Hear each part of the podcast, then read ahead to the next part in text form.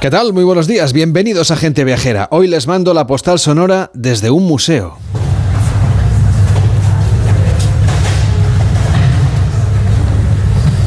Estamos en un museo que está dedicado a la obra de Pablo Picasso, justo en el fin de semana en el que se cumple el aniversario de su fallecimiento. En las galerías que estamos visitando se exponen más de 800 litografías del artista malagueño. Una de las particularidades de este centro expositivo es que está en Alemania. Este es el Kunstmuseum, el Kunstmuseum Pablo Picasso Münster el único que tiene en el país germano y que está dedicado a este genio español, un recorrido que va más allá de la creatividad artística. También reconoce el papel que jugaron algunos de los amigos del artista, que también, por supuesto, se dedicaban a esto del arte, como Matisse, George Branc o Marc Chagall.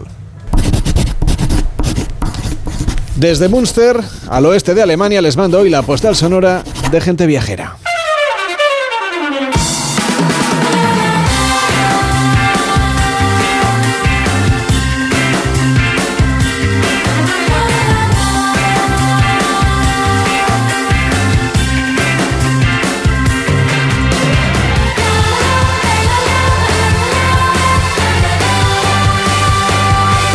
Onda Cero, Gente Viajera, Carlas Lamelo. Apurando la Semana Santa en este domingo de resurrección con Víctor Herranz. Hola Víctor, ¿cómo estás? Muy buenos días. Muy buenos días, Carles. Estamos aquí preparando un montón de viajes. Ya sabemos que la gente viajera pues está disfrutando de sus vacaciones de Semana Santa, pero lo que ocurre al acabar la Semana Santa es que uno ya piensa enseguida en que las vacaciones más largas, normalmente para la mayor parte de oyentes, están por llegar, porque serán las vacaciones de verano. Exactamente, y hay que hacer ya los planes para que no nos pille el toro a última hora. Hay que ir ya reservando los vuelos, los hoteles, dónde vamos a comer, dónde vamos a salir. Pues venga, ideas no les van a faltar porque les damos muchísimas aquí en Onda Cero cada fin de semana, sábados y domingos de 12 del mediodía a 2 de la tarde y por supuesto también a través de internet en onda es barra gente viajera y puede escuchar alguno de los mejores reportajes del equipo de viajeros de este programa que también muchas veces vive viajes de absoluta leyenda.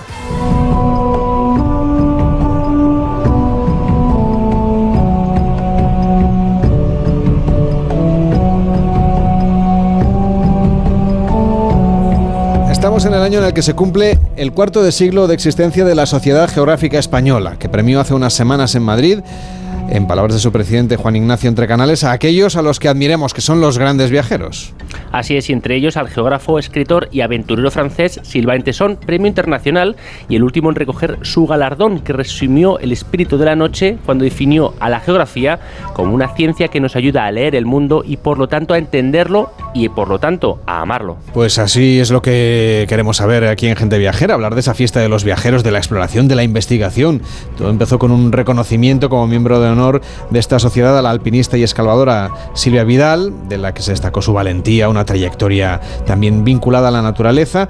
En fin, son viajeros que aman la geografía, que aman los viajes, como Lola Escudero, socia fundadora y secretaria de la Sociedad Geográfica. ¿Cómo estás? Hola Lola, buenos días. Hola, ¿qué hay? Buenas, buenos días. Bueno, ah, hablábamos de, lo importante que es, por ejemplo, la gente que vive aventuras, como es el caso de Silvia Vidal, ¿no? que lleva dos décadas escalando en solitario, sin ayuda además de la tecnología. ¿Este es un poco el espíritu de la sociedad geográfica? Pues mira, hay de todo, porque hemos premiado todo tipo de viajeros y en esta misma edición premiamos a viajeros tan diferentes, como decías tú, a Silvia o a, Silvante Son. Los dos viajan sin tecnología. No es que sean enemigos de la tecnología, pero sí para el viaje, ¿no? Prefieren el viaje un poco más a la antigua o la experiencia escaladora a la antigua. Pero luego también, pues hemos premiado a un youtuber que tiene un millón y medio de seguidores, como es Nico Zenón, Ride 5, que es todo lo contrario, es un poco la aplicación de todas las nuevas técnicas, redes sociales y tal, pero el espíritu es el mismo, el espíritu es salir, ver el mundo, contarlo, cada uno a su manera. Uh, Silvante son unos libros maravillosos que tiene, es premio Goncourt de literatura francesa, o sea que es un, gran escritor también, y Nicole Zenón pues lo hace a través de sus redes sociales. Entonces yo creo que lo que perdura en todo, a lo largo de todos estos viajeros que premiamos es un espíritu, una curiosidad por saber más del mundo y por, y por contarlo con, con su mirada diferente, ¿no? Lola, ¿y sigue habiendo espacio para el descubrimiento y las grandes aventuras en un mundo pues cada vez más pequeño y conectado?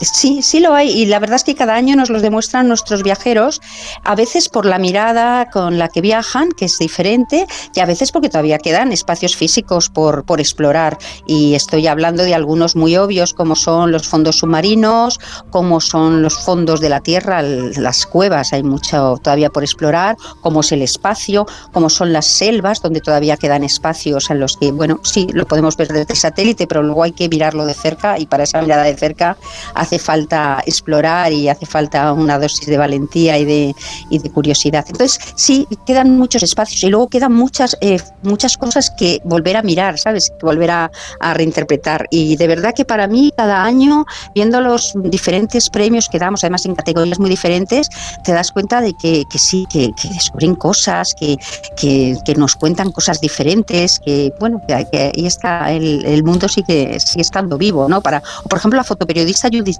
que dio un discurso maravilloso, para mí el mejor de toda la noche, de un compromiso total eh, de como viajera para mostrar esas cosas que hay que decir todavía en el mundo y que hay que denunciar y que hay que mostrar la situación de la mujer en diferentes partes del mundo, las situaciones de explotación, el tema de las minas del coltán, o sea, cosas que, que son periodismo, pero que, que hay, hace falta viajar para contarlas, ¿no?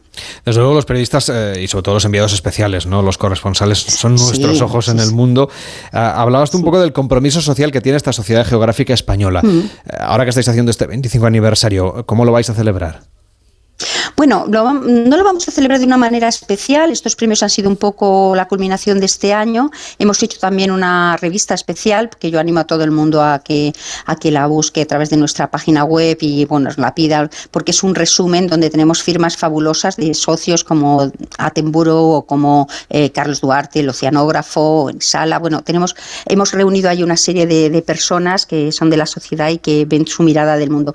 Nos vamos a hacer un poco de, de recopilación, de en la gente que ha pasado y que sigue pasando por la sociedad, pero vamos, tampoco es que vayamos a hacer nada ahí, la superfiesta. La superfiesta han sido los premios que han sido fabulosos y que ha sido de verdad una superfiesta, pero, pero lo más allá sí que queremos que sea el momento de, mirar hacia atrás estos 25 años, ver toda la gente que, que, ha pasado y ver cómo nos queremos proyectar en el, en el futuro para seguir teniendo viabilidad, ¿no?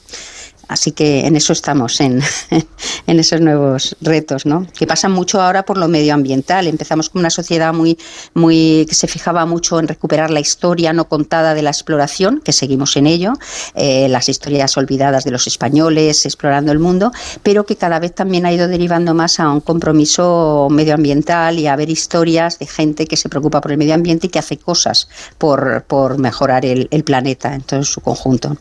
¿Y qué mensaje les gustaría lanzar a los viajeros que, sueñan con cruzar fronteras y descubrir otros mundos? Pues que lo hagan, que sigan su impulso, que eh, el viajar solamente trae cosas buenas, pero además es que quien, no viaja no ve, o sea, es otra manera, yo siempre digo que el, viajar es la única forma de relativizar todo, de ver las cosas de, otras formas, ¿no? con muchas miradas.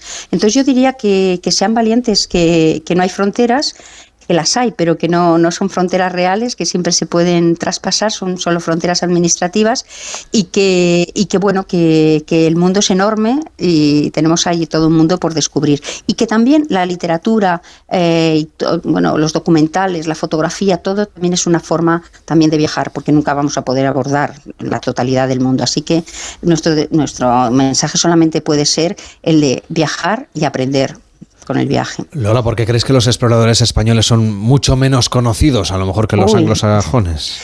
Pues mira, siempre, digo lo mismo, pero nosotros empezamos, tuvimos nuestra época de gloria, de como exploración, en el siglo XVI, o sea, 15, 16, 17 y hasta el 18, que tuvimos un gran momento también en el 18. Pero básicamente en el 16 están nuestros grandes exploradores. El siglo XVI nos pilla muy lejos, el siglo XVI no tenía medios de comunicación masivos, eh, y cuando llegaron los ingleses y los franceses en el siglo XIX sí que había ya eh, medios, había, eh, hay una carrera allí por el colonialismo, y nosotros en ese momento ya estábamos perdiéndolo todos. O sea, lo único que nos estábamos dedicados era conservar lo poquito que nos quedaba. Entonces, claro, hace mucho más de aquello, nos queda menos recuerdo y sobre todo, bueno, una cierta leyenda negra que hay que solo lo podemos olvidar. Pero, eh, pero yo creo que básicamente es una cuestión de, distancia, de, la distancia que se ha puesto. Y luego que nunca se ha reivindicado, desde España nunca se ha reivindicado eh, estas historias de exploración que hicieron realmente los. Y si preguntas a alguien de la calle, más allá de Colón o de Cortés o de Pizarro, que además, bueno, todos tienen faceta de exploración, pero también de otras facetas de militares, de, de, conquistadores, pues no te saben decir mucho más. O sea, tú pregunta qué hizo Orellana, pues pocos te sabrían decir que hizo el primer descenso completo del Amazonas, o yo qué sé, ya, ya no, Ojeda, bueno, muchísima gente que luego tiene unas historias fascinantes. Bueno, a mí es que me encanta esa parte porque las historias son como de película todas, o sea, eh, te coges cada uno de estos y tiene toda una historia detrás maravillosa, llena de, curiosidades, de anécdotas, de descubrimientos. Eh, bueno, luego tenemos una enorme ventaja los españoles que no hemos sabido aprovechar y es el archivo de Indias. Éramos muy burócratas y de todo se dejaba constancia y se dejaban eh, por escrito eh, quién iba, quién no iba, qué hacía. entonces todo eso lo tenemos en el archivo de Indias y en otros depósitos y, está ahí para investigar. Se ha investigado mucho, pero todavía falta.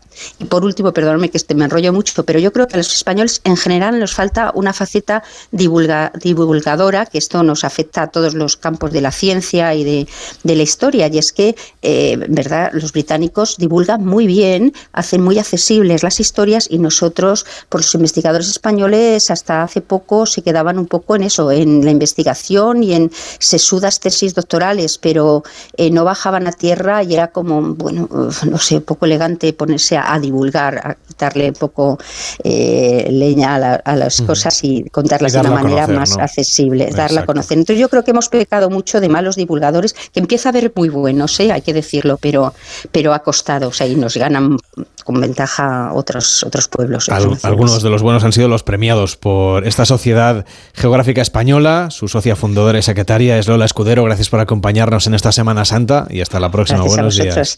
Buenos días.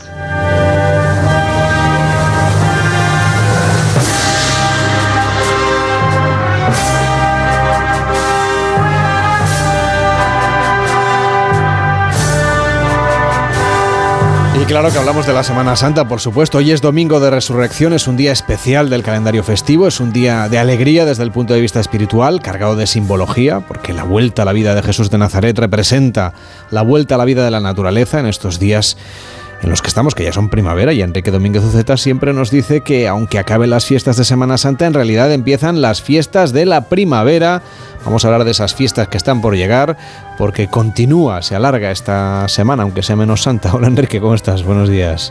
Hola, buenos días, Carles. Pues sí, la verdad es que vienen fiestas muy alegres, en realidad las más alegres del año. Vienen días de primavera, vuelve el calor, los cristianos pueden volver a comer carne, se acaba la cuaresma y las fiestas populares que están tan vinculadas a la religión, pues tenían ya permiso, daban permiso para mostrar la alegría y como el calendario festivo es básicamente cristiano, pues y se armó en un tiempo en que la gente trabajaba en la agricultura, hay una gran concentración de fiestas muy alegres en los próximos días empezando el ciclo festivo de primavera, cuando la naturaleza vuelve a la vida y que llegará a su apogeo en los días de verano, cuando se recogen los frutos y se llenan los graneros antes de que vuelva el frío y el invierno. En muchos lugares se celebran preciosas fiestas que invitan a participar en ellas, porque se pueden hacer al aire libre y lo vamos a hacer después de bastante tiempo en plenitud, con ganas, porque renacen fiestas que han estado dormidas en los últimos años. A mí me llama la atención una fiesta de la que se habla poco y que coincide justamente con este fin de la Semana Santa, es la muerte de Judas, eh, representando una escena que consiste más o menos en tomarse la justicia por su mano y matar a Judas Iscariote, que al fin y al cabo fue el responsable de la muerte de Cristo. Mm, un ajuste de cuentas histórico, en algunos lugares además tiene lugar hoy mismo, Domingo de Resurrección, como nos contaron por ejemplo en Montblanc cuando estuvimos haciendo el programa por allí hace unos días. Pues sí, es una tradición antigua, en muchos pueblos se hacen muñecos de paja rellenos a veces de tracas y de petardos, a los que llaman Judas, y que son destruidos por los fieles cristianos que los golpean, los ahorcan, los queman o los fusilan con gran entusiasmo. En Robledo de Chabela, en Madrid, pues lo apedrean hoy domingo sin esperar un minuto. En cuanto resucita Jesús a las 12, en la plaza del pueblo preguntan a Cristo, ¿quién te mató? Y contesta, aquel, señalando a Judas, pues apedradas con él, dice la gente, y lo apedrean, efectivamente.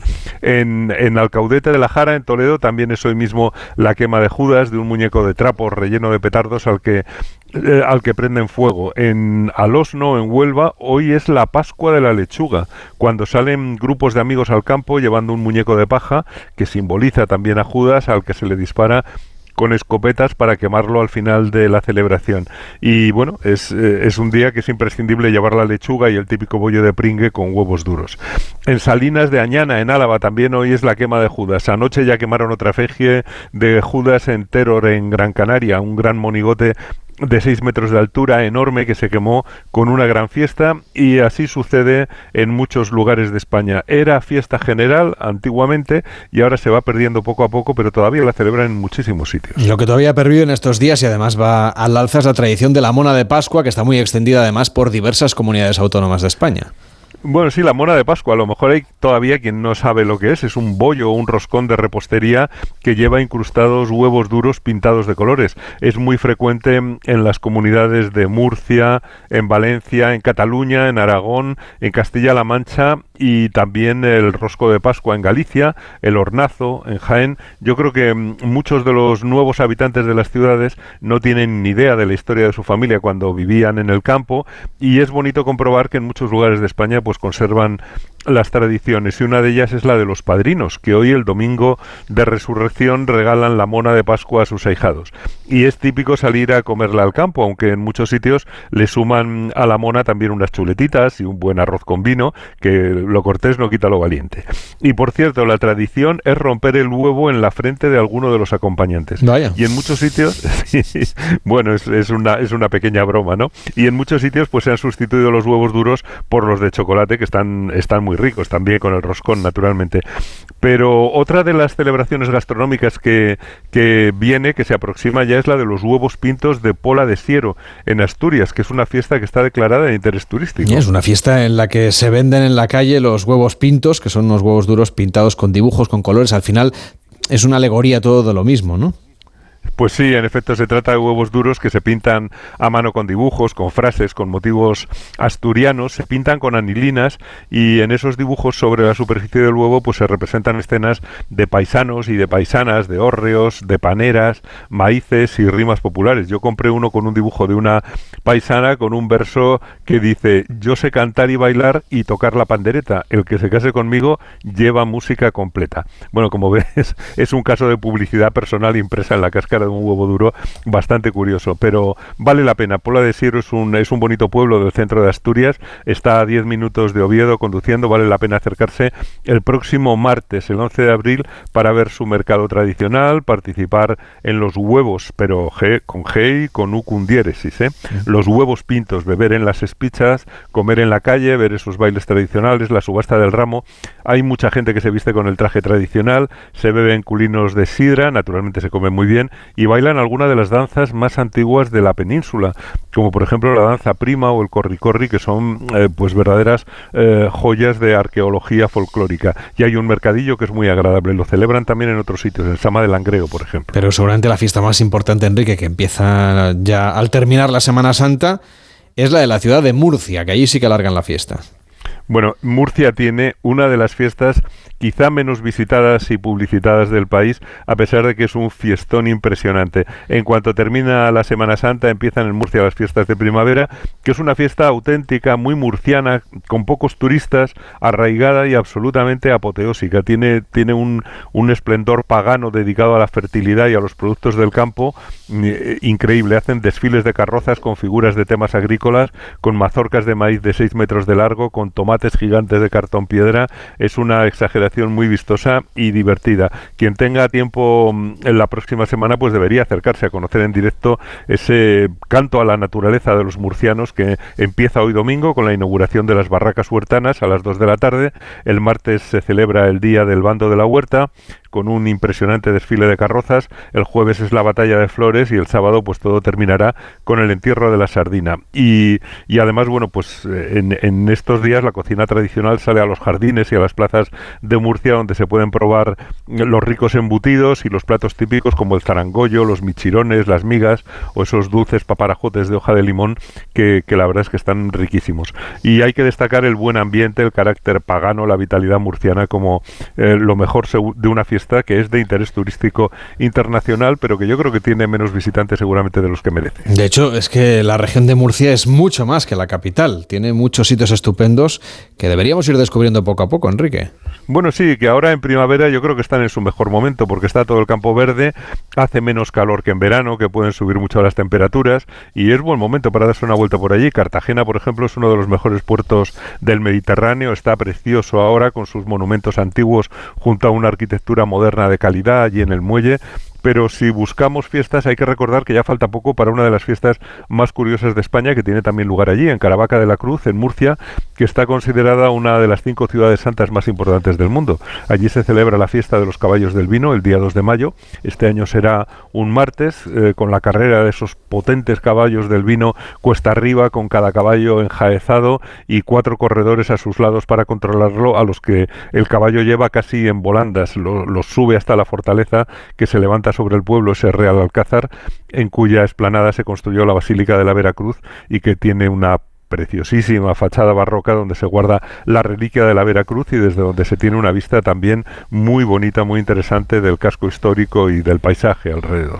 Hay que recordar además, Enrique, que mañana, mañana lunes, será día festivo en varias comunidades que prolongan esas celebraciones tradicionales de la Semana Santa.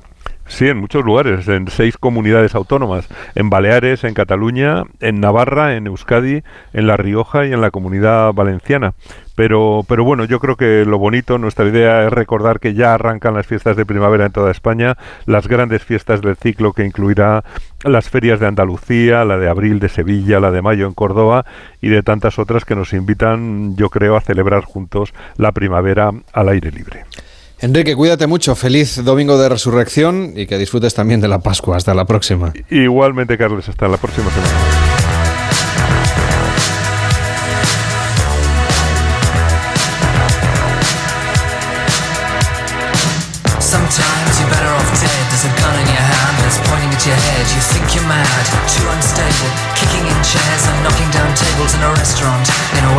Con la llegada de la primavera también llegan los grandes festivales de música en nuestro país. Los melómanos están de enhorabuena. Un año más el festival de referencia en España, el Primavera Sound, regresa a España con un vertiginoso y ecléctico cartel musical de experiencias gastronómicas también y de actividades sostenibles para toda la familia. Además, esta edición de 2023 será la primera que va a tener dos sedes. La tradicional del Parc del Fórum de Barcelona del 1 al 3 de junio y una nueva en Arganda del Rey, en Madrid. Apunte la fecha del 8 al 10 de junio.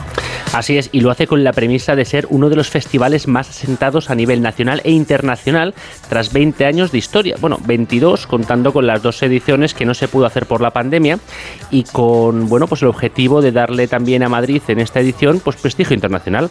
Una edición doble en la que destaca la triada del synth pop con Payshot Boys, que escuchamos ahora, de Pitch Mode y New Order, y también con el retorno de Blur tras varios años inactivos, el rey Midas del neo hip hop Kendrick Lamar y a los reyes del hardcore melódico, Bad Religion. Son dos citas en Madrid y en Barcelona que se celebran con la llegada del buen tiempo, con la primavera, como decíamos, con conciertos, habrá sesiones de DJ, modelo de festival urbano patentado en Barcelona, pero que llega ahora a la capital del país, una celebración que de hecho tiene mucho de musical, pero que va a circular a través de los mercados, de los centros culturales, de las tiendas de discos, de las salas de conciertos y va a atraer sobre todo a muchos viajeros de varias partes del mundo que quieren conocer de cerca el Primavera Sound este año en Barcelona como siempre, pero también en Madrid. Joan Pons, director de comunicación del Primavera, ¿qué tal? Muy buenos días. Muy buenos días, ¿cómo estáis? ¿Cómo surgió la idea de tener dos ediciones casi complementarias entre Madrid y Barcelona? Bueno, pues porque el año pasado ya tuvimos dos ediciones en Barcelona, porque llevábamos como un acumulado de dos años sin poder hacer el festival y vimos que teníamos público para dos, eh, para dos ediciones, o sea, había demanda y había ganas de festival.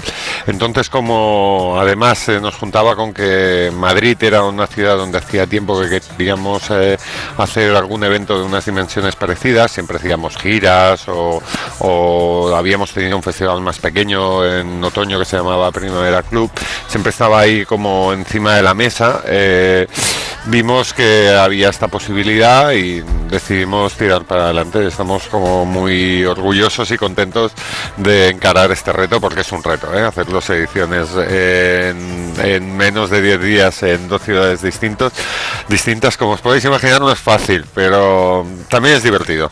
¿Y cómo ha logrado que haya artistas que estén en las dos ediciones? Es que esa es parte del secreto de por qué tiene sentido las dos ediciones. Nosotros, eh, aparte de estas dos ediciones de Barcelona-Madrid, sumamos en el mismo fin de semana de Madrid el Festival de Porto. ¿Por qué? Porque eso eh, juega a nuestro favor a la hora de convencer a los artistas para que vengan, sobre todo los que tienen que venir cruzando eh, el Atlántico, para entendernos. es mucho más fácil convencer a un artista si le ofreces tres conciertos apretados durante una semana en tres sitios distintos que si le ofreces uno solo.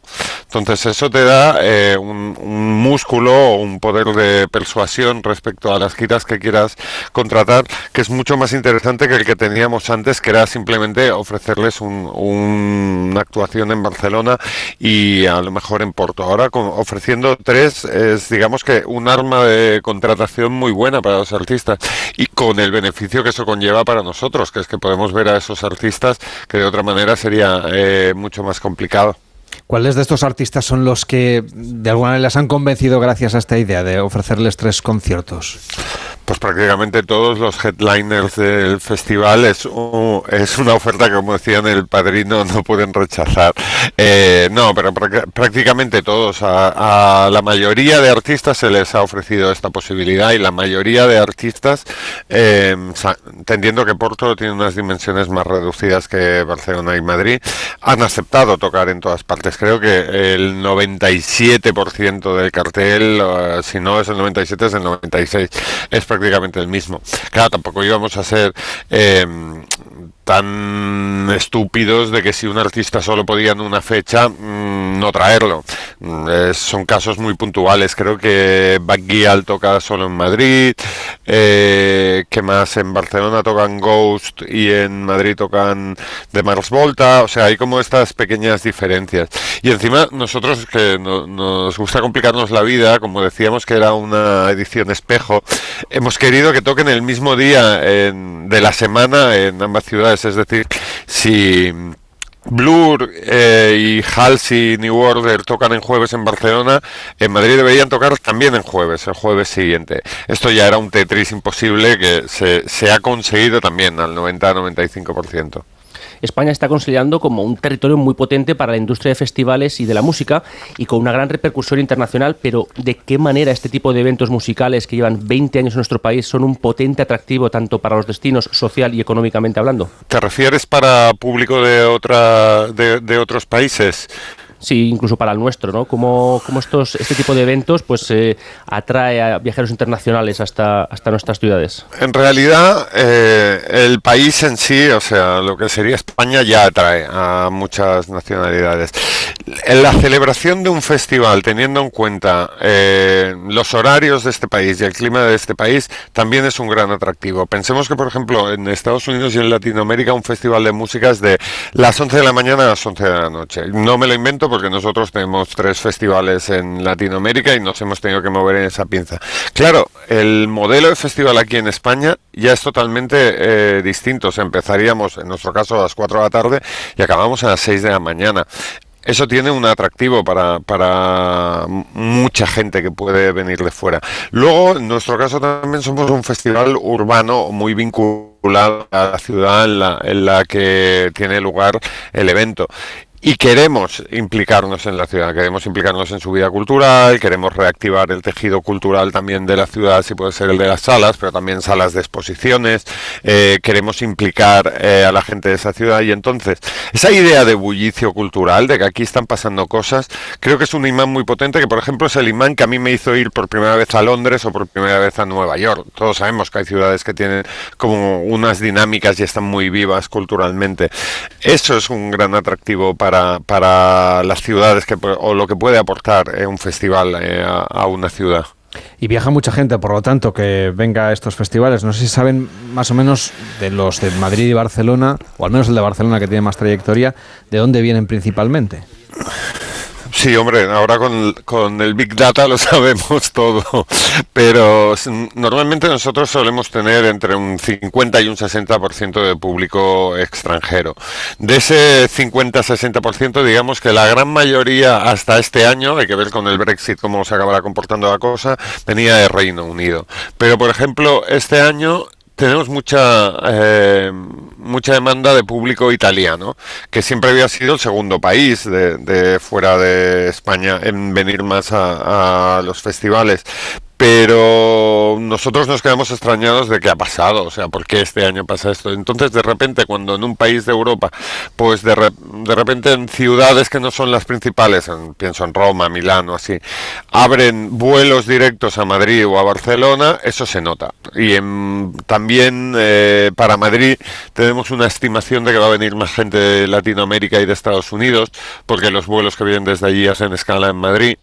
Y todo este tipo de cosas acaban conformando pues eh, un mapa de personas que asisten al festival donde luego hay excepciones ¿eh? de golpe hay alguien que viene de Sri Lanka alguien que viene de Australia alguien que viene del Tíbet. Eh, nos lo encontramos cada año y en esta primera incursión de la marca Primavera Sound, que ha estado tantos años relacionada con Barcelona, su primera eh, incursión en Madrid, eh, ¿hay algún tipo de pique entre las dos ediciones o son muy complementarias? Como decimos en el, en el claim de, este año festival, que es Al Your Mirror, seré tu espejo, la idea es, es que cada una sea refleja de la otra, de la otra edición. Ahora bien, también entendemos que eh, cada festival Primavera Sound, si no queremos ser como una franquicia que llega, aterriza ahí y, no tiene en cuenta la realidad local, tiene que representar de alguna manera a la ciudad en la, que tiene lugar. También un festival lleva 20 años de historia y el otro será la primera edición, lo cual es muy excitante también. Entonces, eh, si hay pique, eh, esperamos que sea un pique sano mm, sabemos que Madrid y Barcelona puede haber piques deportivos, políticos, sociales, yo qué sé. Nosotros estamos un poco por encima de eso porque llevamos años trabajando en las dos ciudades. Pero si hay pique sano, pues también bienvenido eso. O sea, si mis compañeros de la oficina de Madrid me dicen, ah, tenemos a Baguial o a Mars Volta y vosotros no, pues me reiré con ellos, ya está. Joan, me ha llamado mucho la atención lo que me contabas de los festivales en América Latina, que allí acaban a las 11 de la noche. ¿Qué pasa a partir de entonces? Porque para un español las 11 de la noche es muy temprano. es, es a la hora que llegas a un festival. no, en Estados Unidos también está. En Estados Unidos también es así. En Estados Unidos también es, es más complejo. Un festival como, no sé, Coachella, no se puede ver, beber mientras ves los conciertos. También tienes que ir como a unos apartados, unos beer gardens, que, que tienen como apartados, como, como eran antes las zonas de, de fumadores, en aeropuertos o algo así. Entonces es una lógica de festival totalmente distinta de aquí, donde la gente que va, al menos en Sudamérica, realmente va por la música más que por el ocio. Nosotros ya sabemos que a partir de cierto momento somos eh, noche. O sea, es, una actividad de noche y eso está muy vinculado al ocio también, eh, o a lo que serían las discotecas. Eh, en otros países no, la gente va estrictamente a, disfrutar de la música, que aquí también, ¿eh? yo creo que hay muchas maneras distintas de disfrutar la música. Pero, sí que si uno va a un festival en Latinoamérica y le dan las 11 de la noche, se acaba, la gente sigue, luego va a una discoteca o se va a casa a dormir o... Sí, sí, pues no, porque esto tiene que ver con diferentes regulaciones en función de la actividad. Lo que sí que nos dimos cuenta era que, por ejemplo, en algunos de los países que lo hicimos, en este caso Brasil, eh, si no me equivoco, eh, pues era que a las 11, 12 tenía que estar el recinto vacío. Pero es que luego los bares, discotecas no tenían hora de cierre. O sea, si vuelven a la ciudad tienen, tienen todavía sitios eh, a, a, donde ir. Eh, y nos pasaba porque teníamos programados pues algunos DJs en la ciudad y allí no teníamos toque de queda. Nadie te decía, pues pinchas hasta las 5 o hasta las 7. No, es pinchas hasta que decidamos que ya no vale la pena seguir teniendo abierto el local porque ya no hay gente. Oye, Entonces, por un lado una cosa y por el otro la otra. Claro, y hablando un poco de las eh, de, mejorar la oferta cultural de, la ciudad, antes de los festivales va a haber un montón de actividades gratuitas, ¿no? Para, para ir calentando un poco el ambiente, ¿no? ¿Cuáles, cuáles destacaríamos?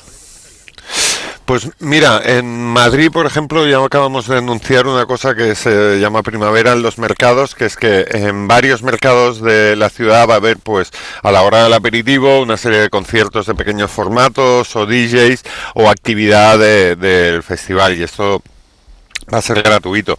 También dentro de lo que es eh, la edición de este año hemos recuperado, que el año pasado no lo pudimos hacer por un, un temas eh, organizativos, eh, la jornada inaugural que es gratuita y es una jornada que mm, nosotros ofrecemos uh, para toda la ciudad. Es como, no, no, te voy a decir que les devolvemos el favor, pero sí que nos gusta que haya cosas que pueda venir cualquier ciudadano de la ciudad, cualquier visitante de la ciudad. En este caso es el concierto de Pet Boys en el Civitas Metropolitano eh, en Madrid y en el Parler Forum en Barcelona, que será el miércoles de, de la semana del festival, respectivamente.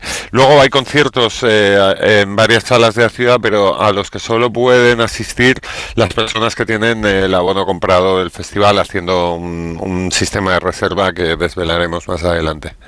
Pues muchísimas gracias por estar con nosotros y por explicarnos cómo será estas, esta doble edición, digamos, en Madrid y en Barcelona del Primavera Sound. Joan, hasta la próxima. Buenos días. Venga, gracias a vosotros. En Onda Cero, gente viajera. Esta Semana Santa disfruta del mejor entretenimiento en audio estés donde estés. Series. Mantuvo su breve reino una española de belleza legendaria. Películas. No se vuelva a comportar como un idiota. Documentales y true crime. Descarga la app o entra en sonora.com y prueba 14 días gratis. Llegan días de vacaciones y muchos cogemos el coche para ir a descansar. El año pasado los siniestros y las víctimas de tráfico aumentaron. Por favor, no te la juegues al volante, no bebas, no uses el móvil, no corras y ponte el cinturón. Ponle Freno y Fundación AXA, unidos por la seguridad vial. A3 Media. ¿Nervioso por la vuelta al trabajo? Tranquilo, toma Ansiomet. Ansiomet con triptófano, lúpulo y vitaminas del grupo B contribuye al funcionamiento normal del sistema nervioso. Ansiomet, consulta a tu farmacéutico o dietista. Soy David de Carlas. Si tienes un impacto en el parabrisas, no esperes a que se rompa por completo. Entra directamente en carlas.es, elige día y hora y te lo repararemos en solo 30 minutos. Carglass cambia, Carglass repara.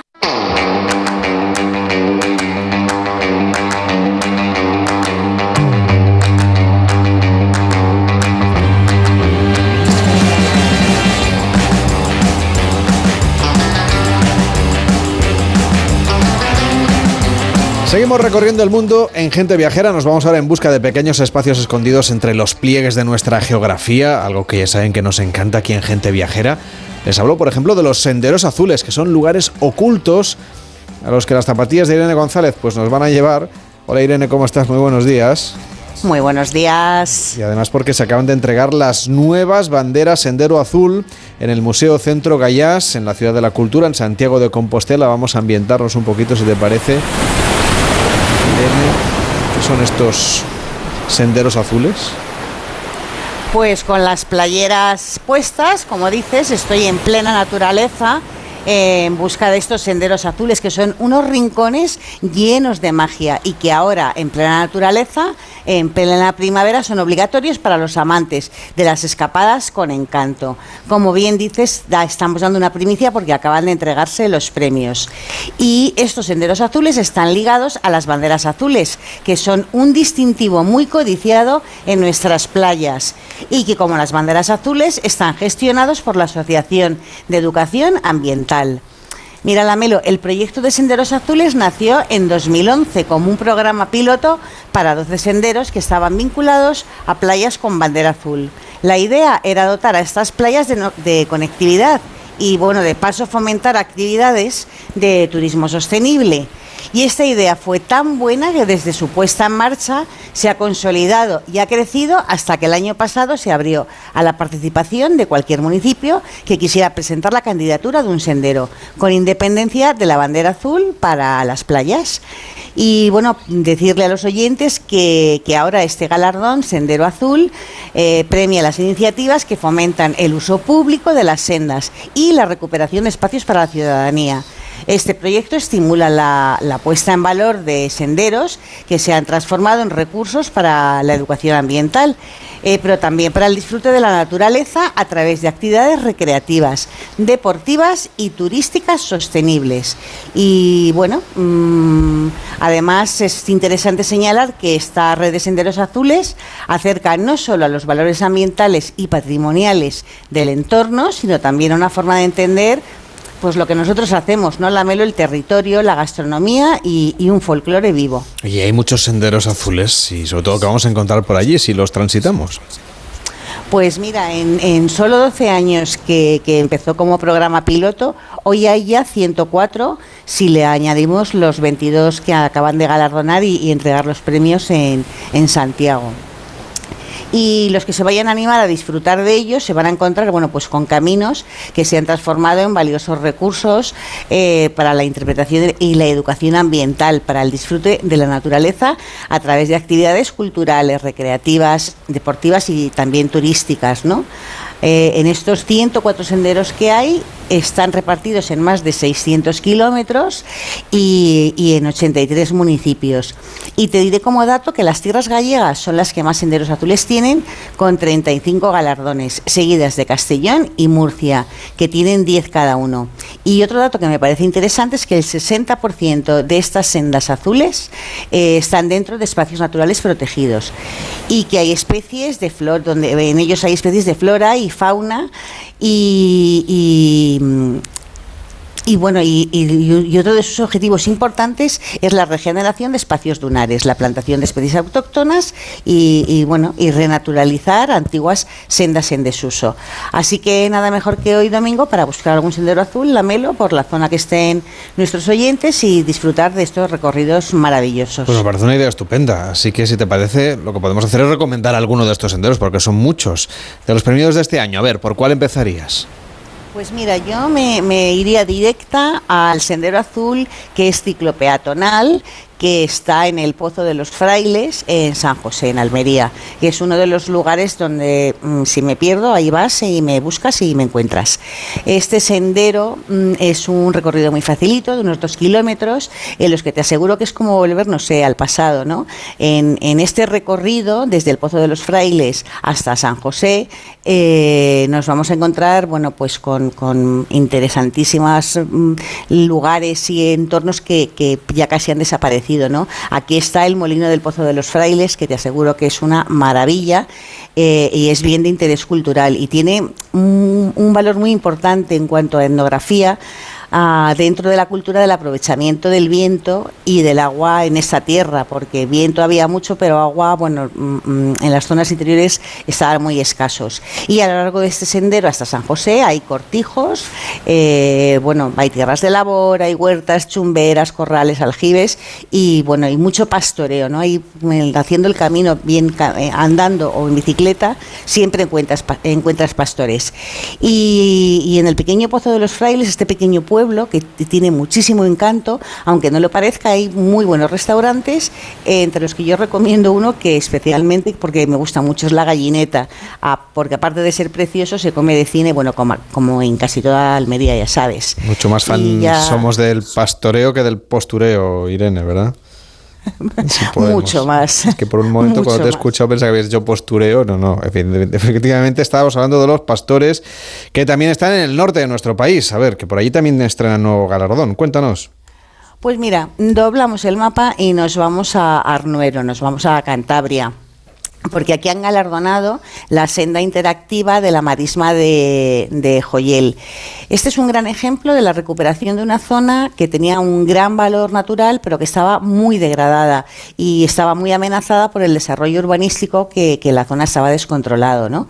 Así que hoy este sendero no solo pone en valor la importancia de la flora y la fauna de esta zona húmeda, sino que el Centro Azul y el Molino de Mareas de Santa Olaja en el Ecoparque de Trasmiera es un valiosísimo ejemplo de cómo aprovechar las energías limpias y renovables. Y es que la Melo en la Edad Media, donde en los lugares que no había ni ríos ni vientos, se inventaron los molinos de mareas, que eran unos ingenios hidráulicos eh, con los que moler, ¿no? Y bueno, la marisma de Joyel discurre entre el molino de Santa Olaja y la Casa de Mareas y tiene un itinerario con unas visitas guiadas por la, los trabajadores del ecoparque de Trasmiera que son muy interesantes. Así que ahora Arnuero, con, tenía un sendero azul el año pasado, con este ya tiene eh, dos nuevos senderos más y bueno, es una forma de, de vivir un turismo sostenible mucho más allá del sol y la playa, que también está bien, pero que siempre merece la pena ver los alrededores. A mí me parece un planazo, lo de hacer senderismo y acabar en la playa o empezar en la playa y hacer senderismo es que me parece maravilloso. Oye, ¿hay alguna senda azul incorporada este año que te haya llamado también la atención en otra zona de la península? Mm, pues volvemos otra vez un poquito al sur, en este caso más al este, a San Pedro del Pinatar, en Murcia, porque aquí acaban de premiar la, la senda azul caminando entre molinos salineros. Es un recorrido muy facilito de unos tres kilómetros y muy sorprendentes, eh, porque las salinas, bueno, son la seña de, de, identidad de San Pedro del Pinatar y te diré que están abiertas a dos mares, al Mediterráneo y al, y al Menor. Por eso es uno de los enclaves húmedos más importantes de, de todo el litoral eh, en la Edad Media las salinas eran propiedad de la corona de Castilla, pero cuando se declaró libre la industria de la sal, eh, a, había un empresario gallego que compró en 1880 las salinas y las mejoró, mejoró sus instalaciones. Y una de esas mejoras eh, lo que hizo fue unir las tres pequeñas salinas que había, que tienen nombres tan curiosos como la principal, la renegada y el hospital, y también construyó varios molinos.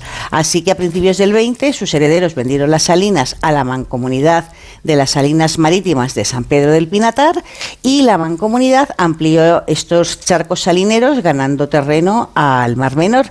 Y ya en 1920 las salinas fueron vendidas a Salinera Española y hoy tienen una red de canales que mediante dos puntos de bombeo que están en los molinos de Quitín y Calcetera que por cierto son bien de interés cultural, llevan el agua de unas lagunas a otras. Y bueno, parte de este charco almacenador que está junto al molino de Quitín hoy se utiliza para turismo de salud y bienestar. Así que ya sabes, si me vuelvo a perder, pues me buscas allí.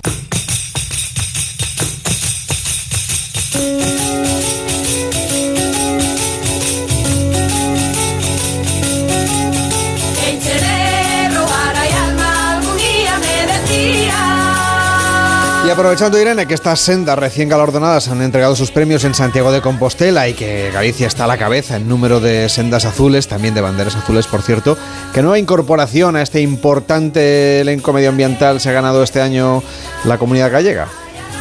Pues uh, una muy atractiva, Pollo que al distintivo que ya tenía el año pasado para el paseo litoral entre Aseca y Lourido se suma el tramo de la variante espiritual del camino portugués, eh, cuya primera etapa pasa por el municipio de Pollo hasta llegar al monasterio de la Armenteira en Meis.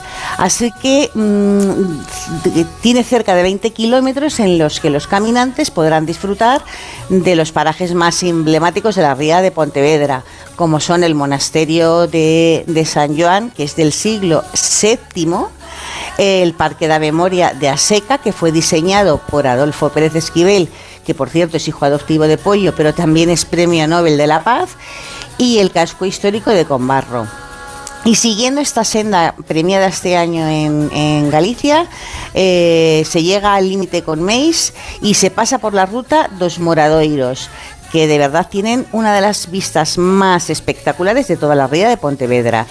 Y mi última recomendación en, este sentido es que los eh, oyentes que vayan a la zona que disfruten de la última cociña do mundo en el restaurante de Pepe Vieira en el que este programa estuvo hace poco y que es una maravilla. Pues queda apuntada esta recomendación. Irene, cuídate mucho, disfruta de este domingo de resurrección y hasta la próxima. Muy buenos días.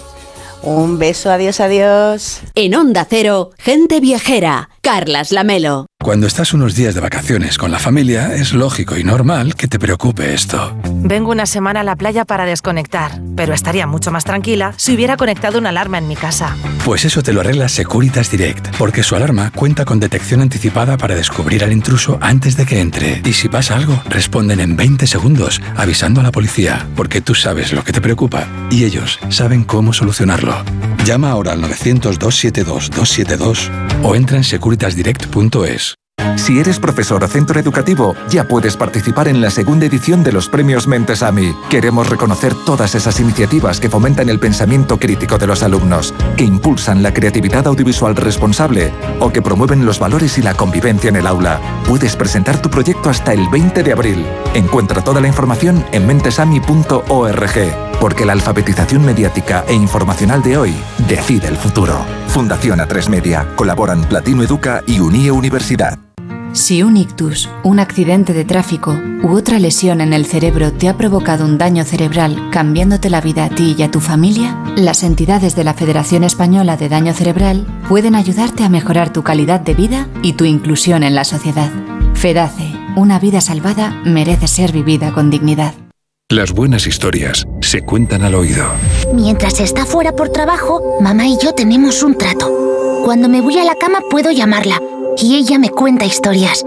Si a ti también te cuesta dormir, te invito a que vengas conmigo. Quizá no te lo he dicho. Mi madre es astronauta.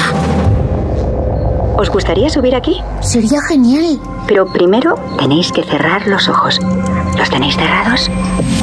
El espacio del espacio.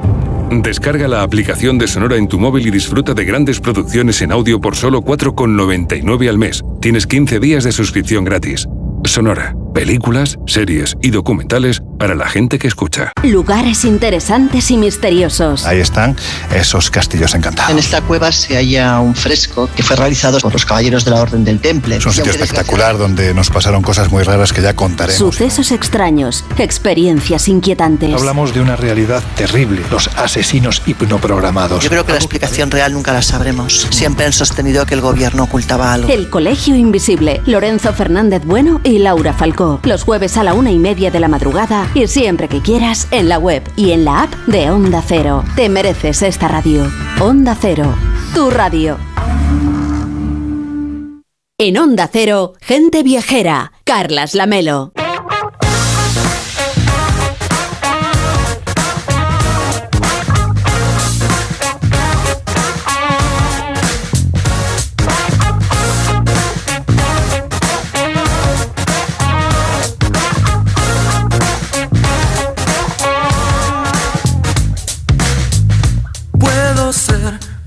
Farsante de la solemnidad. Un bufón en la corte. Despedimos esta hora en Gente Viajera con música, con música de Argentina, del grupo 1915, y lo hacemos porque Argentina ya ha logrado recuperar más del 65% de los turistas europeos después de la pandemia, claro, que habían perdido, como es natural, muchísimo turismo. Pues con esta música de este grupo, este grupo con, nombre de año, 1915, con esta canción, La música que está por nacer, llegamos a las noticias de la una, las 12 en Canarias, nos ponemos al día de lo que ocurre en el mundo y luego seguimos viajando en Gente Viajera. Si a ustedes de los que les da un pelín de respeto, si no miedo lo de coger un avión, a la vuelta le explicamos cómo superar esa aerofobia, ese miedo a ir en avión. Ser un pedante en la mediocridad. Puedo hacerlo a mi modo, por lo menos probar. Quizás, quizás. Es la música que estamos haciendo, haciendo. La música que está por nacer. La vanguardia siempre está en movimiento, haciendo la música que está por nacer. Y yo prefiero el desvarío, por eso vamos contra mi piel.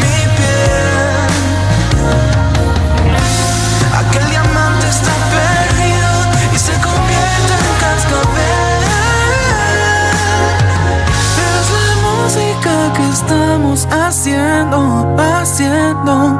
La música que está por nacer.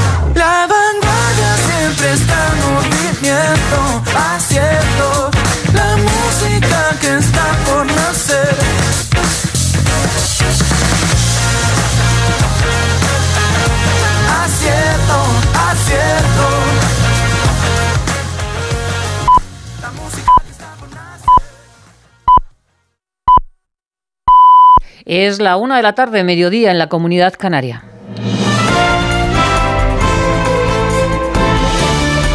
Noticias en Onda Cero.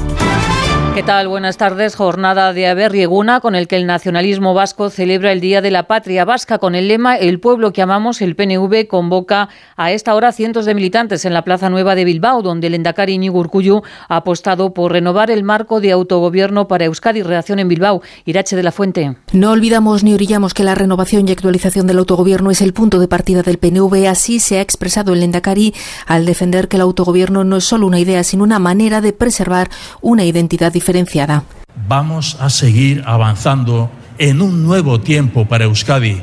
Vamos a seguir construyendo un nuevo tiempo para Euskadi con su identidad.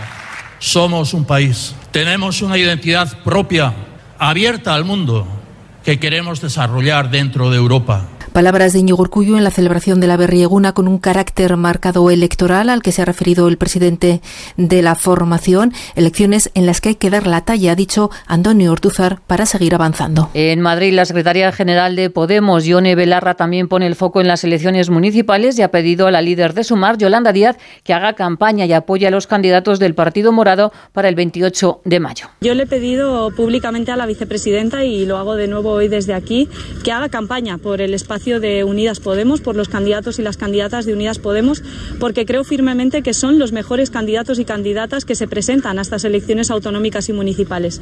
Desde el Gobierno, la ministra de Hacienda, María Jesús Montero, reprocha al Partido Popular su afán de machacar la reputación de España en el extranjero y acusa al partido de Núñez Feijóo de hacer un catastrofismo indocumentado. Un partido que se ha apuntado al catastrofismo indocumentado, en donde sin ningún tipo de evidencia, día sí, día también, lo que van anunciando son pronósticos agoreros, las gafas oscuras, ámbitos grises, que nada tienen que ver con la realidad que vamos viviendo en el día a día. Y a esta hora se registran ya las primeras complicaciones en las carreteras. Vamos a conocer la situación desde la Dirección General de Tráfico, Alejandro Martín. Muy buenas tardes, ¿qué tal? Hasta ahora estamos pendientes de un accidente en la 4 en Toledo, en dos barrios sentido Madrid. Al margen de este alcance, complicaciones se van a circular en la 1 de entrada a Madrid, en la Cabrera y el Molar, en la 3, en la salida de Valencia, su paso por Cheste, en Cuenca, a la altura de Honrubia y Tarancón, sentido Madrid. Y ya en Madrid, entrada en Fuentidueña de Tajo, en la 4, en Cádiz, en Puerto Real, sentido Sevilla, en Jaén, a su paso por Bailén y la Carolina, hacia Ciudad Real y ya en Ciudad Real, complicada, a su paso por Puerto Lápice, sentido a la capital madrileña, en la 5, en Cáceres, en Navalmoral de la Mata, en Toledo, en Oropesa, Talavera de la Reina y Valmojado, todas ellas sentido hacia Madrid, ya en Murcia, muy densa la 30 en Espinardo hacia Albacete, en la salida de Málaga por la 45 en Casa Bermeja, en Alicante en la 31, en Villena, sentido Albacete, en Sevilla en la P4, en las cabezas de San Juan hacia la capital hispalense y también precaución si van a circular en Cantabria por la 67 en Torlavega, sentido sur. Actualidad del deporte, Rafa Fernández. Con 30 puntos en juego y tras la derrota del Real Madrid ante el Villarreal de anoche por dos goles a tres, el Barcelona puede dar un golpe a la Liga. Última hora, Alfredo Martínez. Xavi Hernández acaba de ofrecer la convocatoria para el partido de mañana frente al Girona en el que puede dar un paso decisivo para ganar el título y ponerse hasta 15 puntos del segundo clasificado. Bajas de Christensen, de John, Pedri y Dembélé que no se recuperan quizás de John para el próximo fin de semana. Las novedades, los cuatro jugadores del filial Garrido, Casado, Alarcón y Stanis Pedro para convocar un final de 22 jugadores que afrontarán el choque de derby regional. Citados mañana a las 7 de la tarde. Tras la derrota del Madrid, el Barça no quiere desaprovechar la oportunidad. Ahora, rueda de prensa de Xavi. Además, hoy se juegan a las 2 Valladolid-Mallorca, a las 4 y cuarto Betis-Cádiz, a las 6 y media Almería-Valencia, a las 9 Rayo Atlético de Madrid. El Real Madrid ya entrena para su partido de ida de la Champions frente al Chelsea del miércoles y acabamos de conocer que Gil Manzano, el árbitro español, ha sido designado para arbitrar el gran duelo del martes entre Manchester City y Bayern de Múnich. Las noticias las vamos a ampliar a las 2 de la tarde, la una en la Comunidad Canaria con Yolanda Vila de Cans. Síguenos por internet en ondacero.es.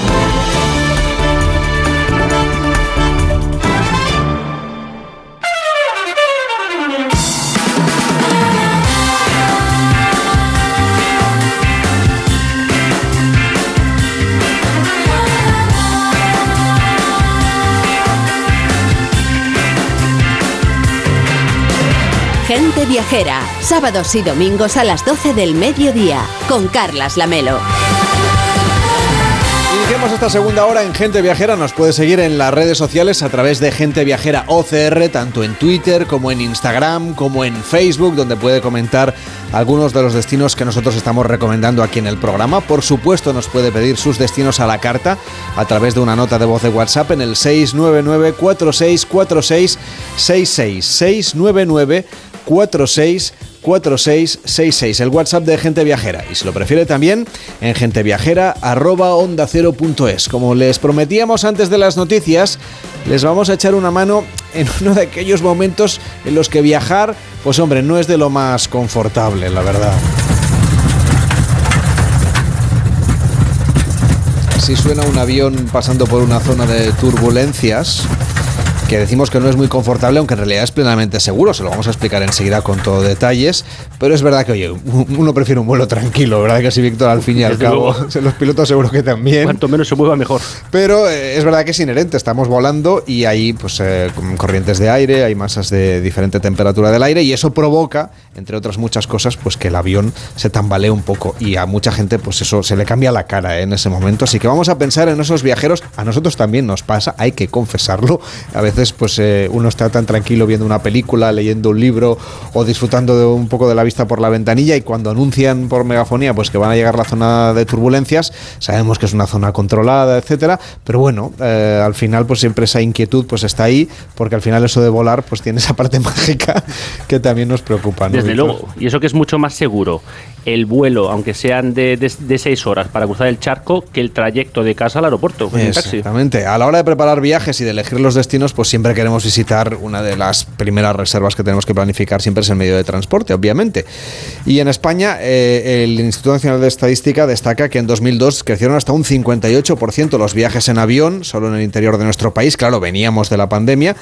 Un medio que cada vez eligen más viajeros, aunque pues hay quien todavía le cuesta esto de subirse al avión. Hay incluso algunas personas que es que no se atreven cuando es un medio de comunicación, de traslado, de traslado, de transporte, que es de los más seguros del mundo. Así es, hay personas, como decíamos, seguro que algunos de nuestros oyentes, que pueden llegar a tener aviofobia. Este es el nombre técnico que recibe el miedo a volar y la verdad es que es más común de lo que podemos pensar. Entre el 33 y el 40% de las personas aseguran que experimentan algún tipo de ansiedad cuando se tienen que enfrentar a un viaje en avión. Pues en Semana Santa, como estamos en esta Semana Santa o en cualquier desplazamiento, es momento de pensar que estamos en el avión. Nos acompaña Ana Valentina Caprioli, que es psicóloga. ¿Qué tal? Muy buenos días. Hola, Y buenos días. y es experta justamente en eso, en quitarnos el miedo a volar, esa aviofobia. Lo hace a través de la plataforma Buen Coco. El avión decíamos que es un medio de transporte muy seguro, pero a la gente, incluso al que lleva, no sé, varios viajes en su, en su haber, le sigue generando ese puntito de ansiedad, ¿no? A veces. Sí, digamos que, como ustedes decían, eh, entre el 40% tiene una ansiedad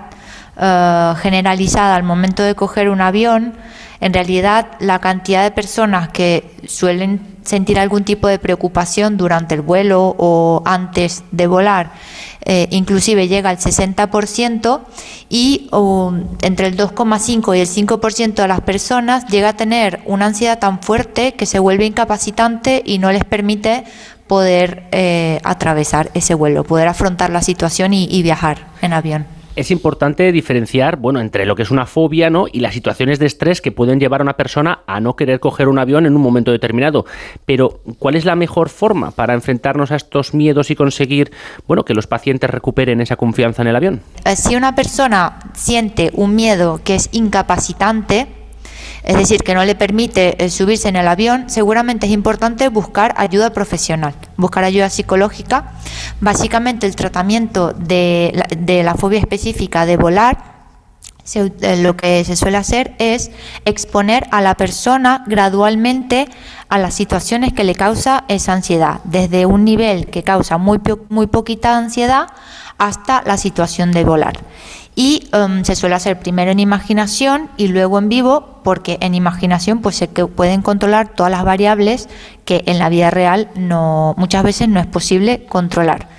Como decía antes, no todo el mundo vive una situación en la que le es imposible enfrentarse a la situación y bueno, para esos casos donde no tenemos un trastorno de ansiedad, sino que tenemos una pequeña mm, molestia o, preocupación o, o miedo generalizado, una de, la- de las herramientas que puede ayudar es distraerse hablando con la persona que tiene al lado, leyendo un libro, viendo un vídeo o eh, también intentando hacer ejercicios de relajación.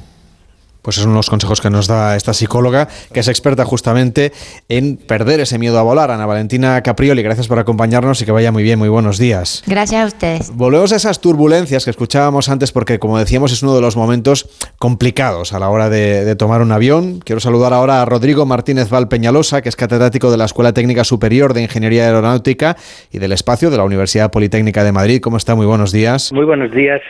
Hablábamos de las turbulencias. ¿Qué es lo que ocurre para que un avión empiece a temblar de esa manera cuando estamos pasando por, por una zona de turbulencias? Bueno, lo que ocurre es que cambia la fuerza de sustentación del avión y además cambia de manera, digamos, eh, poco previsible, de forma que hay más o menos sustentación de la que corresponde y también está peor repartida entre la parte izquierda, el ala izquierda y el ala derecha, con lo cual el avión se puede bambolear y moverse. Pero- Eso es lo que está ocurriendo. Pero es completamente seguro, ¿no? Ir volando en estas condiciones. sí, sí, sí, sí, sí, por supuestísimo, es completamente seguro. El avión está diseñado desde que se proyecta. El- el- durante el proyecto del avión se realizan numerosísimos cálculos, se diseña la estructura, se dimensiona la estructura para que soporte las ráfagas más violentas que uno puede pensar que se va a encontrar en la vida. Y luego, efectivamente, a la hora de volar, cuando se vuela en atmósfera turbulenta, también para que, digamos, las sensaciones que experimenta el pasajero y el sufrimiento desde el punto de vista estructural que tiene la estructura del avión sean menores, se puede disminuir también la velocidad para eh, ir, en, digamos, en condiciones más cómodas y más aceptables. Porque ustedes diseñan y calculan pues cada parte del avión, ¿no? ¿Cómo son esas pruebas que tienen que pasar o esos ensayos, estas piezas del avión para que sea completamente seguro? Primero, el avión se diseña, digamos, de forma global. Después, el avión se va diseñando por partes, eh, las estructuras de cualquier parte, cualquier elemento, sea el fuselaje, las alas, estabilizadores, la sujeción de los motores, sea bajo las alas o sea adosados al fuselaje, de manera que eh, tienen que ser capaces de resistir unas fuerzas muy superiores a las que se van a presentar en la vida en servicio del avión. Así nos aseguramos, con una palabra que nosotros utilizamos en el mundo técnico, que es aeronavegabilidad, nos aseguramos de que va, es completamente seguro el vuelo. O sea que si la próxima vez que vamos en un avión hay turbulencias, podemos estar plenamente tranquilos. Sí, desde luego, mucho más tranquilo que cuando uno coge un, un yo qué sé, una noria en una feria o una montaña rusa en un parque de atracciones y cosas de ese estilo. El avión se puede mover y de hecho se mueve y a veces se mueve bastante y es desagradable, pero es completamente seguro. No es, no es el único momento en que los pasajeros tienen, digamos, un cierto nerviosismo. Yo lo veo con bastante frecuencia y veo que también cuando los aviones van a despegar, por ejemplo, hay gente que se agarra a los apoyabrazos que parece que va a dejar las huellas marcadas. O se santiguan. A veces nos vemos un poco la reflejados en eso. ¿eh? También, por la, claro, por la sensación de eh, la aceleración, esto además se va a ir al aire, cuando está en el aire no se sujeta en nada sólido, a ver aquí qué va a pasar, estoy flotando en el aire, bueno, pues eh, es exactamente igual. Los aviones se diseñan de manera que no solo la estructura, que digamos es la parte, el armazón, el esqueleto que tiene que soportar todo, muchísimas otras cosas del avión se diseñan pensando que tiene que ser seguro el vuelo. Por ejemplo, cuando el avión está despegando, está recién empezando a subir y de pronto se para un motor y uno dice, adiós, se cae. No, no se cae nada. El avión está diseñado para que pueda seguir subiendo, para que pueda hacer todas las maniobras con seguridad y que, llegado el caso, si parece lo lógico, eh, haga digamos unos virajes y vuelva a aterrizar en el aeropuerto del que ha salido, con toda seguridad, aunque falle, digamos que cualquier cosa. Por eso, en un avión de transporte de pasajeros, eh, una palabra clave cuando se proyecta, cuando se piensa, es redundancia. Todo tiene que estar duplicado, todo. Por eso hay piloto, ¿no? Que por eso hay eh, un piloto y un copiloto. por eso hay dos personas. El copiloto también tiene capacidad para pilotar el avión. O sea, si tuviera que hacerlo completo, lo haría. Por eso los aviones los aviones grandes, los de transporte de pasajeros, llevan dos motores, de manera que si uno se estropea, el otro sigue funcionando y permite volar al avión con toda seguridad, digamos, dentro de una limitación, porque claro, no es lo mismo volar con un motor que con dos, pero también, y despegar y aterrizar, hacer virajes, etcétera. Y por eso también las patas del tren de aterrizaje tienen dos o más neumáticos, de manera que si hay alguno que está desinflado, le pasa algo, el otro o los otros pueden seguir soportando la carga correspondiente. Es verdad que los pasajeros de todas maneras, ¿eh? cuando ya toca tierra, que también es un momento en el que se sacude la aeronave, pero como ya estamos viendo el suelo, ahí nos parece que ya está todo, ya todo ha pasado, ¿no? efectivamente, ya cuando el avión ha aterrizado, eh, el pasajero, digamos, se relaja. Y aunque dé un poquitín de sacudida, porque siempre, digamos, el impacto, de todas maneras los impactos son bastante suaves, el, el pasajero se relaja. No obstante, eh, hay algunas situaciones de aterrizaje que son un poco más exageradas, por ejemplo, aterrizajes de emergencia, en los cuales el avión, nada más aterrizar, tiene que ser evacuado por las rampas inflables que salen de las puertas y las, y las salidas de emergencia de las, de las ventanillas. Bueno, pues eso está también previsto y hay que hacer ensayos incluso con, con, personas reales cuando el avión todavía está en fase de proyecto antes de que no antes de que lo utilice o lo compre ninguna compañía aérea tiene que poderse evacuar en menos de minuto y medio con el avión todo a oscuras solo las luces de emergencia la mitad de las salidas bloqueadas de manera artificial. O sea que ustedes ponen el peor escenario para someter a un test de estrés al avión, ¿no? Exactamente, para que se demuestre que el avión como habitáculo es evacuable en un tiempo relativamente razonable.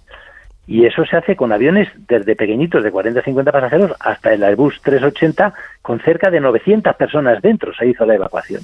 Bueno, en Italia siempre aplauden cuando aterrizan, ¿eh? igual es una sensación de alivio. bueno, sí, claro, evidentemente, porque eso eh, va según según cómo haya ido el vuelo y según cuál sea el digamos el, número de pasajeros y el tipo de pasajeros. Hay gente que aplaude en algunos vuelos no se aplaude pero no es porque no lo haya hecho bien el piloto que prácticamente siempre lo hacen muy bien sino porque ha sido un vuelo tan relativamente anodino que uno dice bueno pues no hay no hay mucho de qué aplaudir estamos en casa pero en Claro, exactamente. Decía yo que eh, a veces, incluso antes de despegar, ya nos avisa el comandante de que vamos a, tener en nuestro itinerario no una zona de turbulencias. Hablamos mucho de las turbulencias porque es lo que es más evidente y lo que genera esta ansiedad de la que hoy estamos hablando aquí en Gente Viajera. Eh, ustedes ya saben con cierta anticipación qué es lo que va a, ocurrir. Eh, ¿Cómo son los aparatos que miden constantemente ¿no? la situación meteorológica que al final es lo que va a, a condicionar especialmente la ruta? Bueno, vamos a ver, eh, cuando se hace, cuando se prepara el vuelo, el piloto, la tripulación, tiene una información de cómo es la meteorología de la zona que va a atravesar.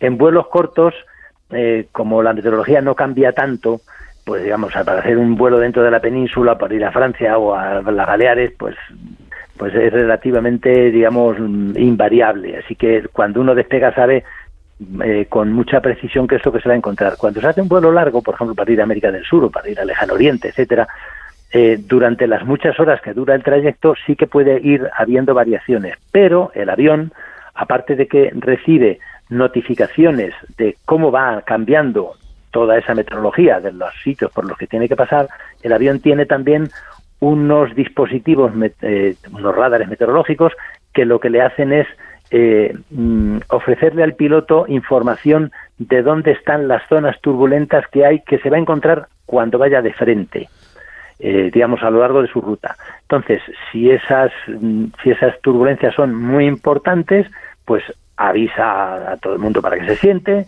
eh, puede bajar la velocidad para poderlas coger de manera un poco más cómoda, como dije al principio.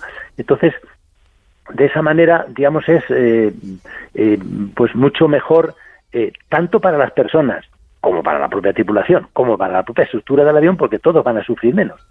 En el fondo todos vamos en el mismo sitio, el avión como avión, los pasajeros y los tripulantes. Pues vamos a saludar a un comandante del grupo Iberia, que es Rafa San Julián. Hola Rafa, ¿cómo estás? Muy buenos días. Hola, bueno, Buenas, buenos días. Cuando llega el momento de esas turbulencias que vosotros sabéis con cierta anticipación, ¿qué es lo que ocurre, digamos, a los mandos del avión? ¿Cómo os preparáis para ese entorno que es un poquito más hostil? Como decía el anterior locutor, pues exactamente de esa manera. Lo que hacemos es reducir la velocidad pues para afrontarla de una manera más tranquila, igual que cuando nosotros vemos que una carretera tiene muchos baches, bajamos la velocidad.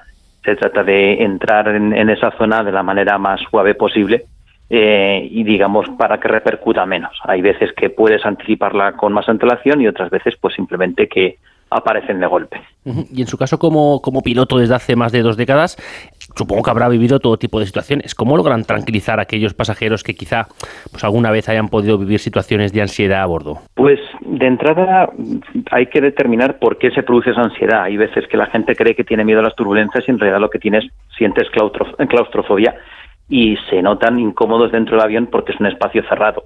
O sea, que hay veces que se mezclan distintos tipos de miedo aquí.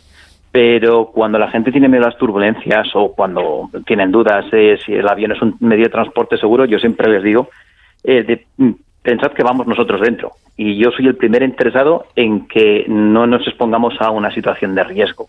Es decir, que cuando la gente piensa que lo del avión es peligroso, digo, yo soy el primero que quiere volver a casa todos los días. O sea, que yo no me voy a pasar por una zona en la que puedan, podamos estar en peligro o ponernos en una situación en la que pueda entrañar ningún tipo de riesgo. Yo soy el primero que quiere volver a casa. Yo sé que usted ha atendido a mucha gente que tiene ese cierto miedo a volar, como decíamos, incluso algunos famosos como la cantante Aitana, a la que le echó una mano porque también tenía miedo a volar. Se hizo una acción eh, con ella porque iba a empezar una gira por Latinoamérica y tenía que coger aviones y bueno, pues lo cierto es que no le incomodaba, no, no, le agradaba mucho volar y eh, pues se expuso eh, a esa situación un poco parecido a lo que decía la psicóloga eh, de tratar con un psicólogo que para mí es imprescindible, es decir, esa es la parte que todo el mundo debería pasar por ahí para poder ver ese miedo de dónde es y tratar de aportar las herramientas. Y luego conmigo en un simulador de vuelo exponerse a una serie de, progresivamente una serie de turbulencias. Y he de decir que lo hizo francamente bien y, ha ido superando su, su incomodidad de manera muy muy notable. O sea que sí que se pueden hacer cosas para lograr superar ese miedo. Pero la primera parte para mí es buscar ayuda y tratar de averiguar ese miedo de, de dónde viene desde luego, y también a lo mejor explicar un poco cómo funciona un avión puede ayudar, porque a mí me ha pasado alguna vez la melo de gente que me preguntaba, pero bueno, ¿cómo es posible que esto, que esto vuele, que esto se levante del suelo si no hay nada que lo agarre? ¿no? Entonces, a lo mejor, ¿cree usted que dando a lo mejor un par de lecciones a la gente o a través de redes sociales, que la gente pueda ver cómo realmente funciona un avión o cuál es la, básica de la aeronáutica, igual se perdería mucho miedo a la hora de volar, ¿no? Sí, eh, hay mucha gente, a todos nos pasa que cuando no entendemos algo es más difícil que lo podamos afrontar de una manera digamos, abierta o de una manera tranquila. Eh, es verdad que hay un montón de tutoriales hoy en día a nuestro alcance en Internet para poder ver por qué vuela un avión. Y eso es lo que nos hace entender mejor el, cómo está funcionando y por qué. Eh, yo intento siempre ponerlo en términos muy sencillos y, cuando daba clases, sobre todo a la gente que llega de nuevas a la profesión, es explicar el por qué se mueve un avión, cómo se mueve el aire alrededor del ala y, esto es lo que nos produce la sustentación para poder volar. Y que cuando hay cambios en ese, en ese aire, pues se produce movimientos en el ala que hacen que nos movamos exactamente igual que cuando vamos en un barco y hay olas más flojas o, olas más, más fuertes. En, ese caso, pues evidentemente el barco, cuanto más deprisa vaya y más olas haya, pues peor irá, más, más, más sacudidas tendrá. A nosotros nos pasa exactamente igual. Pero sí, yo hay un montón de tutoriales que pueden enseñar con imágenes que además están muy bien explicadas el cómo se hace, el cómo se mueve un avión por el aire y eso es lo que cómo se puede entender mejor las turbulencias y todo el, proceso del vuelo. Yo he visto alguno, por ejemplo, que hace el ejercicio de poner un avioncito pequeño dentro de un bote de gelatina y, mueve la gelatina y nos explica eh, que, el avión cuando está en una turbulencia está justamente ahí, o sea, está plenamente seguro, lo que pasa es que se mueve un poco el entorno, pero, pero es, una, es una cuestión físicamente muy estudiada. A veces también ocurre que no solamente hay turbulencia, sino que a lo mejor, hay algún bache así suelto, ¿no? Que, que solamente como una turbulencia, como de una sola vez. Cuando sentimos ese movimiento que es brusco, pero que solo ocurre una vez, ¿qué es lo que ha pasado en el exterior del avión? Puede ser de todo, desde un cambio muy brusco de viento eh, hasta diferentes masas de aire, porque el, el cielo parece uniforme, pero no lo es. De diferentes densidades, diferentes temperaturas y como decía el ingeniero, eso siempre produce diferentes eh, turbulencias. Es exactamente igual a lo que ocurre cuando estamos en el mar y vamos nadando y de repente nos encontramos con una zona de agua más fría. Pues hay distintas masas que producen eso, pero hay veces simplemente que es que nos hemos cruzado con la estela que deja otro avión. Es decir, hay veces que cortamos la ruta que ha dejado otro avión, e igual que cuando vemos un coche que pasa muy deprisa, mueve el aire detrás suyo, eh, el, avión hace exactamente lo mismo. Y hay veces que simplemente lo que acabamos de, pasar es la turbulencia que deja detrás de sí otro avión, que al poco se disipa, pero que si acaba de pasar por ahí, pues simplemente pues tropezamos con su estela. Y es muy puntual, muy, muy repentino, un poco brusco, pero en cualquier caso no es peligroso. Señor Martínez Val, hemos hablado mucho de las turbulencias, pero hay otras circunstancias para las que el avión también está preparado. Por ejemplo, las tormentas, ¿no? Le podría atravesar un rayo a un avión y no pasaría absolutamente nada, ¿verdad? Efectivamente. El, el avión se comporta como una especie de, de jaula, de caja aislada del resto.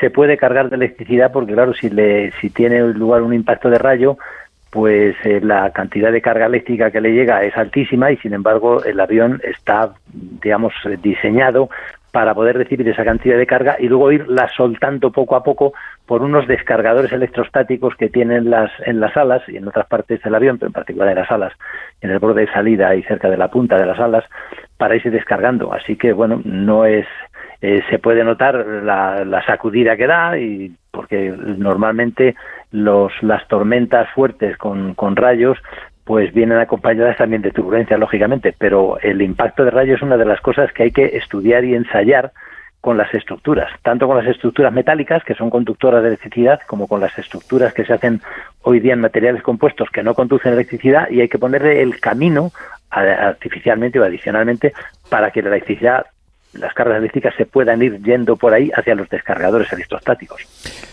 Por lo tanto, Rafa, si hay mala previsión meteorológica, ustedes lo que tratan, supongo, es de bordear esas zonas más complejas, incluso en algunas ocasiones, pues se retrasa eh, el aterrizaje o se retrasa un poquito la ruta para intentar que sea lo más confortable y lo más seguro posible, ¿no? Por supuesto, lo que intentamos siempre es evitar en las zonas de tormenta, para eso el radar meteorológico del que hablaba el ingeniero eh, nos ayuda a detectar en qué zonas es la mayor concentración o incluso dónde puede haber nubes con hielo y donde, donde hay más eh, electricidad y tratar de buscar eh, un camino para evitarlo. Eh, y hay veces que si está justo, que no es esquivable porque está justo encima del aeropuerto, pues podemos desviarnos a otro aeropuerto alternativo para no, para no arriesgarnos ahí. Es decir, que no, nunca asumimos ningún riesgo, siempre buscamos un plan B para poder evitar esa parte. Incluso nosotros llevamos combustible extra durante el vuelo para que si nos encontramos una zona de tormenta, que generalmente estará pronosticada en la ruta, eh, poder buscar un camino mmm, que lo rodee o que lo evite. Rafa San Julián, muchísimas gracias por acompañarnos. Es comandante del Grupo Iberia. Ayudó a Itana a, a, vencer su miedo a volar y también a los oyentes de Gente Viajera hoy mismo. Que vaya muy bien. Hasta la próxima. Muy buenos días. Muchas gracias. Buenos días. Y Rodrigo Martínez Val Peñalosa, catedrático de la Escuela Técnica Superior de Ingeniería Aeronáutica y del Espacio de la Politécnica de Madrid. Gracias también por acompañarnos y explicarnos cómo se diseñan y cómo se fabrican los aviones, se construyen para que después sean plenamente seguros. Hasta la próxima. Muy buenos días. Muy buenos días. Hasta la próxima. Hacemos una pausa en Gente Viajera y tomamos un avión porque no hay otra manera fácil de llegar a Kerala, a la India, donde nos va a llevar Elena del Amo. En Onda Cero, Gente Viajera. Carlas Lamelo. Soy David de Carlas. Ahora, por la reparación o sustitución de tu parabrisas, te regalamos un juego de escobillas Bosch y te lo instalamos gratis. Carglass cambia. Carglass repara. Pide cita en carglass.es. Promoción válida hasta el 29 de abril. Consulta condiciones en carglass.es. Esta Semana Santa disfruta del mejor entretenimiento en audio estés donde estés. Ha ganado Tarres el primer round de esta super batalla. En el coche. Es este. Por la calle. Al 99%. O haciendo las tareas de casa. Mi idea era vivir diferente, joder. Descarga la app o entra en sonora.com y prueba 14 días gratis. Cuando estás unos días de vacaciones con la familia, es lógico y normal que te preocupe esto. Vengo una semana a la playa para desconectar, pero estaría mucho más tranquila si hubiera conectado una alarma en mi casa. Pues eso te lo arregla Securitas Direct, porque su alarma cuenta con detección anticipada para descubrir al intruso antes de que entre. Y si pasa algo, responden en 20 segundos, avisando a la policía, porque tú sabes lo que te preocupa y ellos saben cómo solucionarlo. Llama ahora al 900-272-272 o entra en securitasdirect.es. Si eres profesor o centro educativo, ya puedes participar en la segunda edición de los premios Mentesami. Queremos reconocer todas esas iniciativas que fomentan el pensamiento crítico de los alumnos, que impulsan la creatividad audiovisual responsable o que promueven los valores y la convivencia en el aula. Puedes presentar tu proyecto hasta el 20 de abril. Encuentra toda la información en mentesami.org, porque la alfabetización mediática e informacional de hoy decide el futuro. Fundación A3 Media. Colaboran Platino Educa y Unie Universidad. Si un ictus, un accidente de tráfico u otra lesión en el cerebro te ha provocado un daño cerebral cambiándote la vida a ti y a tu familia, las entidades de la Federación Española de Daño Cerebral pueden ayudarte a mejorar tu calidad de vida y tu inclusión en la sociedad. FEDACE, una vida salvada merece ser vivida con dignidad. En Onda Cero, gente viajera.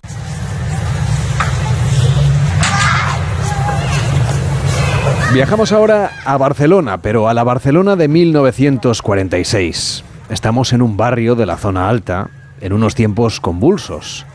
Se nota, sobre todo en los rostros de la gente. La mayoría pasan todavía penurias y siguen conviviendo con las heridas de la guerra. De hecho, de la guerra vamos a hablar, pero no de la nuestra, sino de la guerra de la que huyen este grupo de niños que juegan a nuestro alrededor. Aunque no todos están jugando. La melancolía y la tristeza se apodera de vez en cuando de ellos.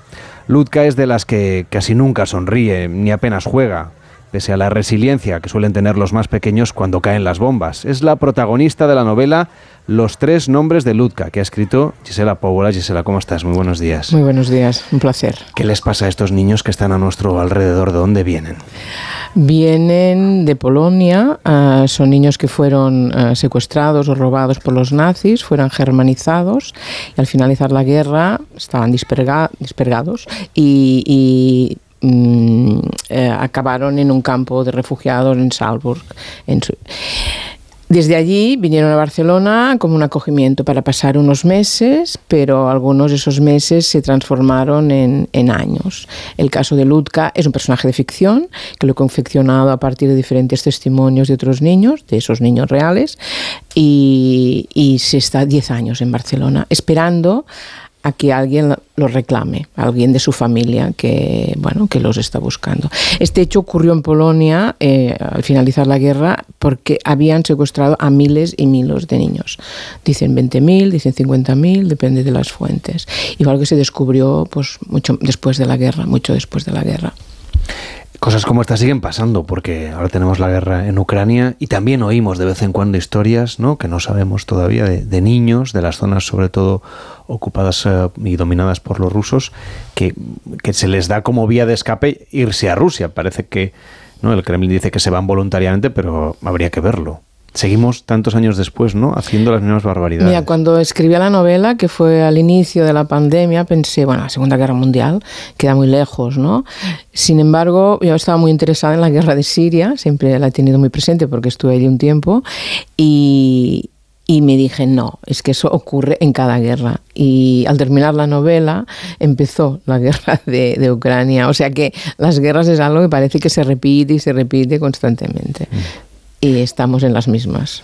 Nos hablabas de esta historia, de estos niños que llegan a Barcelona, vienen a Barcelona porque España es franquista al final.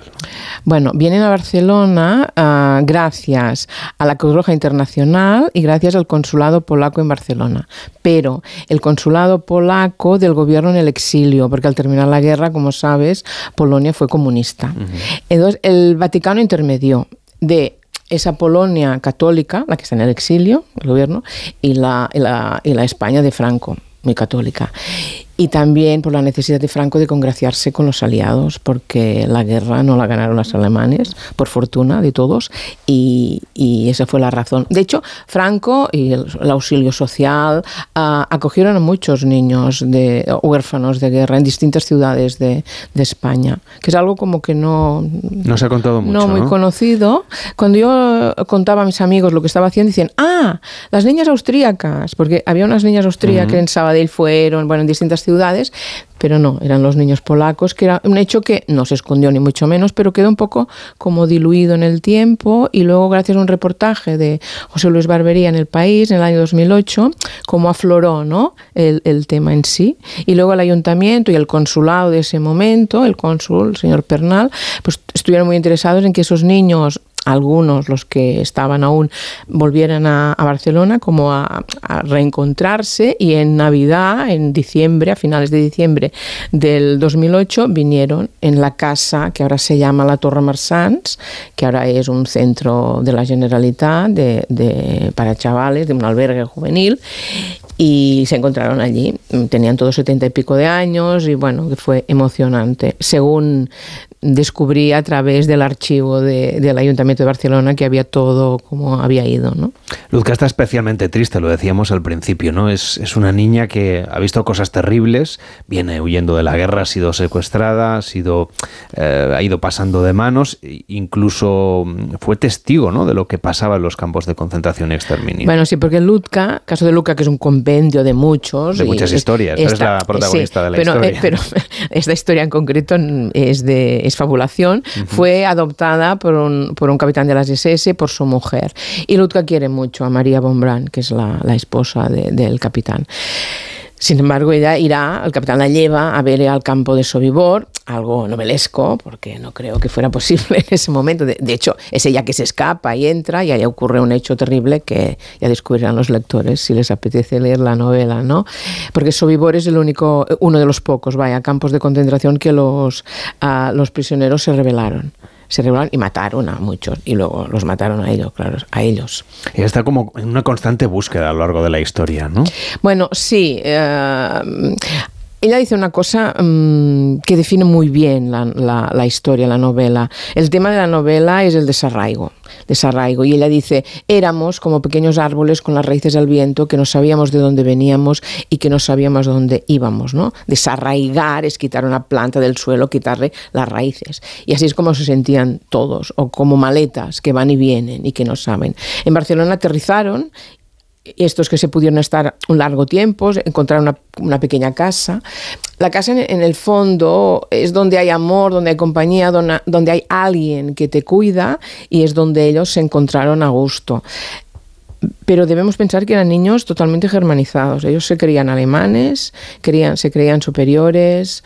Eh, y, y bueno, Wanda Morbiter, que es un personaje real y, y es la madre de todos estos niños, bueno, mucho trabajo hubo ah, para polonizarlos y para encontrar la grieta por donde entrar dentro de ellos y que emergieran recuerdos de antes de, antes de ser germanizados. Esta mujer es la secretaria del cónsul honorario de Polonia en Barcelona, les hace de madre, como nos dices, y les ayuda a redescubrir también un poco sus orígenes, de dónde vienen. Exacto. Bueno, es canciller, porque Mm. si le decimos secretaria, Exacto. que lo pusieron, ¿eh? no es culpa tuya, pero es canciller del consulado. Canciller quiere decir que se, que se encarga de muchos de los asuntos legales, ¿no? Y era la que ah, ponía en contacto pues, al gobierno de España, con el gobierno polaco, con todas las autoridades que debían mediar para estos niños. Y poco a poco ah, fue dejando la tarea del consulado porque estar por los niños No, es que tenía eran mucho- no bastantes niños los que tenía que cuidar. no- no es tanto cuidarlos, que bueno, habían, habían profesoras, habían cuidadoras, habían las cocineras, o sea que había mucha gente para ayudarlos, pero ella debía procurar pues que, que no faltara pues ah, el vestidos, los zapatos se, se, se estropeaban muy a menudo, debían repararse, no había dinero, que estamos en el año 46, no había dinero, y bueno, ella procuraba las, las, estar en contacto con, con el gobierno polaco, a ver si alguien los, los, ah, reclamaba a estos niños y luego ah, pues un poco hurgar en su memoria, en la memoria de los niños, que gracias a canciones infantiles pues hizo como se dio cuenta que eso iba muy bien para, para que fueran emergiendo recuerdos y momentos de- del pasado, que podían ser pistas para saber quiénes eran ellos. ¿Y cómo era esa Barcelona de 1946? Porque algunas de las calles que describes son calles que siguen existiendo, que siguen conservando todavía ese un poco rancio mm, abolengo, si quieres, ¿no? Tienen, eh, es, es la zona alta de la ciudad de Barcelona donde viven estos niños, en el Paseo de la Bonanova, lugares que, que existen y que hoy muchos de los edificios que vemos estaban ya en aquella época. Sí, pero por ejemplo, la, la primera residencia donde van, la calle Anglín, no existe. Por eso hay un, Mm. hay un error al principio de la novela, bueno, un error, una equivocación de ellas, que se van a una casa, un sitio donde que no se describe perfectamente y el otro actualmente no existe. Era una antigua checa Mm. durante, durante la guerra y bueno, allí lo- las mujeres del auxilio social lo arreglaron y allí metieron los primeros 40 niños que llegaron y, y luego se trasladaron, bueno, las niñas siguieron durmiendo aquí, pero hubo otra residencia que ahora es la Torre Marsans, que ellos llamaban la Torre del Auxilio Social o la Torre de Valcarca, que es un lugar poco conocido para los barceloneses y muy interesante porque es curiosísimo el edificio. Es un edificio neoclásico en el exterior, pero cuando entras, entras en la Alhambra de Granada.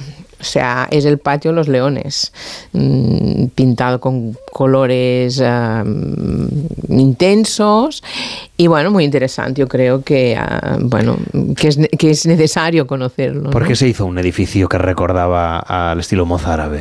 Bueno, eso la señora Marsans, Josepa Marsans, que entonces era la banca Marsans, luego se reconvirtió en los viajes Marsans, era una mujer muy viajera. Y, y esa es la segunda residencia. Desde allí, desde el balcón, se ve toda Barcelona, se ve el mar. Y bueno, pues le, le encantaba Granada y pues. Se hizo un homenaje. Se hizo un homenaje en su casa. sigue siendo una casa muy vinculada al mundo de los viajes porque es un albergue. Exacto. Y sí, es un sí. albergue de los, eh, digamos, de la red de albergues De que tiene el gobierno de la Generalitat. Yo creo que es el único que hay en la ciudad de Barcelona, o de los primeros, al menos que abrieron en, en épocas de los primeros años de Jordi Pujol, que fue el que puso en Bueno, fue esto. en el 83. Pues imagínate, que- acababa de llegar Pujol El a la- 83, a la sí, sí, el Generalitat. 83. Y bueno, creo que hay más de albergues ¿eh? en Barcelona, pero este es No, pero especial. público, me refiero. Ah, público, no Sí, sé, ya no sé, ya no a tanto. Bueno, en no. cualquier caso sí que, digamos que tiene esa vinculación con los viajes, ¿no? Sí, sí, sí, pero, sí, sí. Pero la historia no solamente transcurre en la ciudad de Barcelona, que es la protagonista y es donde se acoge a todos estos niños, sino que también nos lleva a Polonia, por ejemplo, ¿no? A, a ciudades que, que además podemos visitar, como Bielowieża, por ejemplo, que es uno de los lugares que también aparecen. En este caso, que hay que explicarle a los oyentes que cada capítulo lleva como el nombre de uno de los, de los protagonistas para saber un poco cómo evoluciona su historia. Es el en, en una de las partes que está dedicada a Isabel, donde vemos este viaje a, a Polonia, esta, esta parte de Bielowieża. A ver, la, la novela es, es, está contada a tres voces de dos niñas. Una es Ludka, que es una niña polaca, como has dicho muy bien. Otra niña es Emma y la madre de Emma es Isabel, que es la tercera voz. Isabel, en el fondo, podía tener una historia ella sola, que ah, para decir, voy un poco atrás. Yo cuando empecé esta novela lo que quería hacer, estaba, pensando en escribir algo sobre la posguerra porque me interesaba muchísimo. Es una época donde no había viajado nunca y, por cuestiones familiares, mis padres cuando se casaron vinieron a Barcelona porque no, no eran de Barcelona, mi madre cosía por las casas, que es el trabajo que hace Isabel y eso, ah, para mí había algo, algo, algo, pero no encontraba un tema como interesante. Entonces apareció este reportaje que te conté antes y bueno, entramos. Entonces la novela se centra en 1946, que es la llegada de estos niños a, a Barcelona, pero al cabo de 10 años, Lutka, que tiene ya 19, no ha encontrado a nadie de su familia. Hay una pequeña pista que le da Isabel, precisamente, y, y ella viaja a Polonia.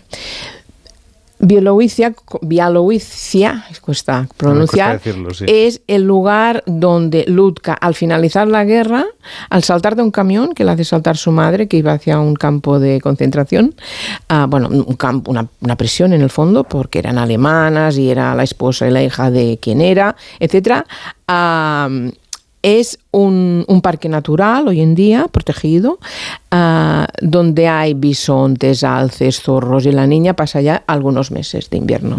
Novelesco también, porque Es igual... un, es un sitio muy, muy, muy de historia, si inhóspito. allí. Sí, bueno, es un sitio muy inhóspito, es es- fantástico, llegar, sí, sí. donde no he viajado, pero iré, está en la frontera Pues muy con, recomendable. con Tú has estado Sí, ahí, estado, pues, pues cuéntalo mejor tú, porque los, yo lo he visto, por, y bueno, he ido a Polonia, pero no he podido llegar, ¿no? es, que, es que no es, fácil una- llegar. Ah, es bueno, que una- decir, se puede llegar, pero que no es que, que- que hay que ir a propósito, quiero decir. Pues una lutca pequeña Mm, que vive allí pequeña. con un, con un abrigo de zorro, que es la que la protege. Porque hace frío en aquella porque la zona fr- bueno, está helado, está helado, las brumas. o- bueno, pues eh, ese es uno de los, de los sitios que explicamos de Polonia, pero luego en el 56 hace todo un recorrido que podemos... Sobre todo nos lleva a París también. ¿Cómo era ese París de aquella época comparado, por ejemplo, con la ciudad de Barcelona? Bueno, mm, París va Isabel, que es la madre Mm. de Emma, que es la, Emma es la amiga de Lutka, para que los oyentes se sitúen. Bueno, donde hay, voy a hacer un spoiler, ah, Isabel, ah, su marido lo mataron al finalizar la guerra. Pertenecía al Partido Comunista, lo mataron. No estaban ni casados, por eso Emma es una niña huérfana. Sin embargo, mm, bueno, la primera parte, cuando habla Isabel, no está muerto. Toda esta parte de oficio de documentación, no sé si tiene que ver con tu tarea de guionista de televisión durante tantos tiempos. Bueno, tantos sí, años. sí, pasa que he hecho mucha, mucha televisión contemporánea. Mm. hice Temps de Silenci aquí en, en Cataluña, que nos situábamos en, en- durante las- la guerra civil y, y la posguerra, pero bueno, era un ambiente como más de Diferente. barrio, ¿no?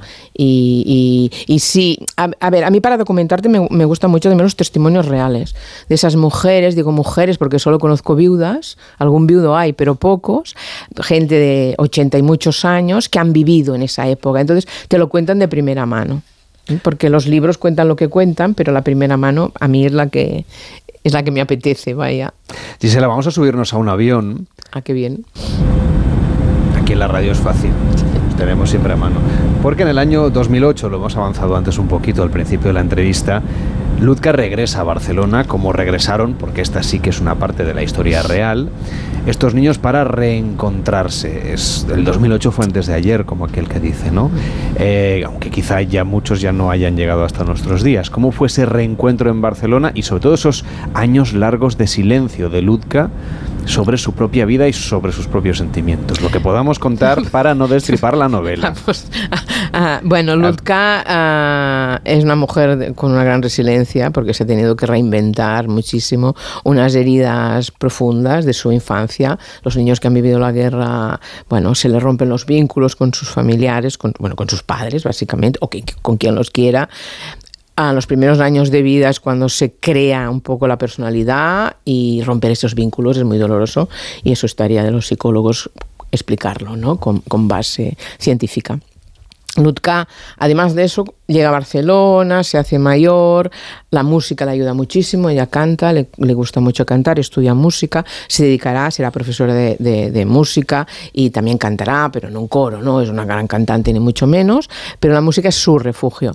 Pero es que además, ah, cuando crece, se da cuenta que sus, sus deseos y su bueno, pues sí, su amor no es totalmente normativo de la época, ¿no?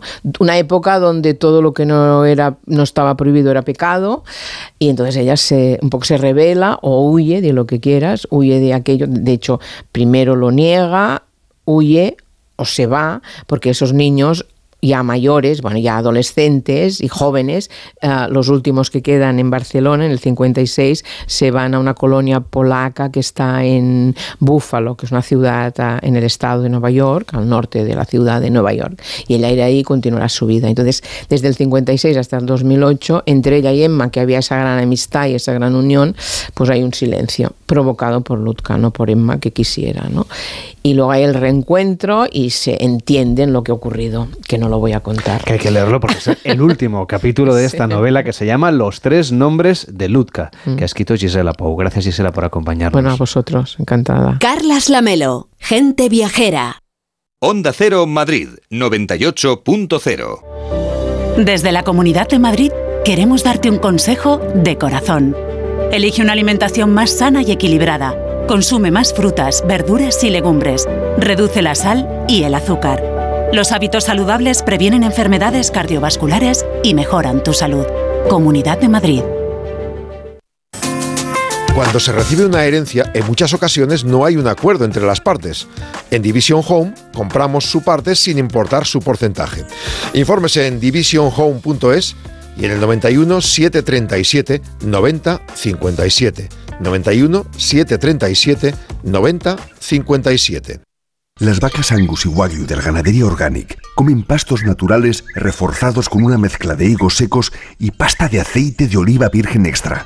Es una carne increíble. Y como queremos que la pruebes, te llevamos del campo a tu casa dos solomillacos de 300 gramos, un chuletón de un kilo y cuatro hamburguesas de 150 gramos por solo 69 euros. Todo Angus Eco de Organic. Haz tu pedido 910 2010 910 2010 o en carneorganic.com. Organic, la mejor carne del mundo. ¿Problemas de humedad? Iberdeco Humedades es la solución. Devolvemos la salud a tu vivienda con nuestros tratamientos antihumedad definitivos, de principio a fin, hasta 30 años de garantía. No lo pospongas más. Solicita ahora un diagnóstico gratuito en iberdecohumedades.es 910 31 10.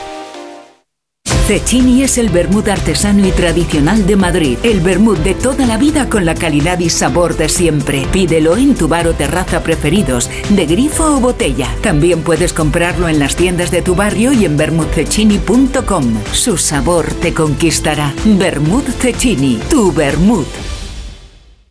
Olé Olá, el musical flamenco más famoso del mundo, celebra en Madrid su primer aniversario en el Teatro Eslava. Con más de 50.000 espectadores, Olé Olá se ha convertido en el musical de referencia del mundo flamenco. Con Philippe Stark y Cristina Hoyos, siente el flamenco como nunca lo has vivido. Información y entradas en oleolashow.com. Llega la semana sin IVA de Ocasión Plus. Mínimo 21% de descuento en más de mil coches. Solo esta semana. Solo esta semana. ¡Corre! ¡Las mejores ofertas vuelan! Ocasión Plus. 16 centros en Madrid. Nuevas tiendas en Fuenlabrada, Arganda y Torrejón. Localiza tu centro más cercano en ocasiónplus.com. Abierto sábados y domingos.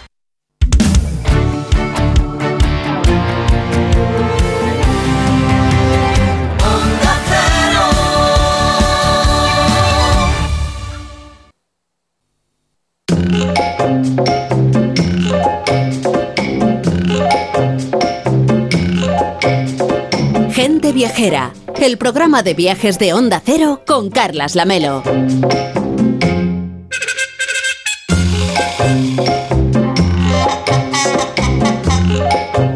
El próximo sábado se celebra el Día Mundial del Arte, una celebración establecida en 2019 por la UNESCO para promover el desarrollo y la promoción del arte, recordar el poder que tiene para unirnos. La fecha elegida, el 15 de abril, corresponde a la del nacimiento de Leonardo da Vinci. Mariano López nos propone seguir los pasos del genio por los lugares donde se encuentran sus mejores obras, viajar por una ruta de Leonardo da Vinci. Hola Mariano, ¿cómo estás? Buenos días. Muy buenos días, Carles, ¿qué tal? ¿Por dónde comenzaríamos esta ruta que propones, la ruta de Leonardo? Por Florencia, sin duda. Leonardo nació en una granja del pueblo de Vinci, a 25 kilómetros de Florencia. Pasó su infancia, su adolescencia, su juventud, 30 años de su vida en Florencia, en la Florencia que cambió la historia de Europa, la Florencia del Renacimiento. Fue en esta ciudad formó el amplia, amplísima lista de saberes que llegó a dominar, porque fue pintor, escultor, arquitecto, cosmógrafo, ingeniero, músico, y jefe de cocina. Atención, seguramente esta última faceta es la menos conocida, pero fue también muy importante en su vida. Fíjate, al mismo tiempo que aprendía el arte de la pintura en el taller de un discípulo de Donatello, el, escultor Andrea Verrocchio, Leonardo empezó a trabajar años en la cocina de un restaurante junto al río Arno y poco después montó su propio restaurante con un amigo, socio, el pintor Sanelli. Leonardo y Botticelli apostaron por novedades más propias de nuestra época que de la suya.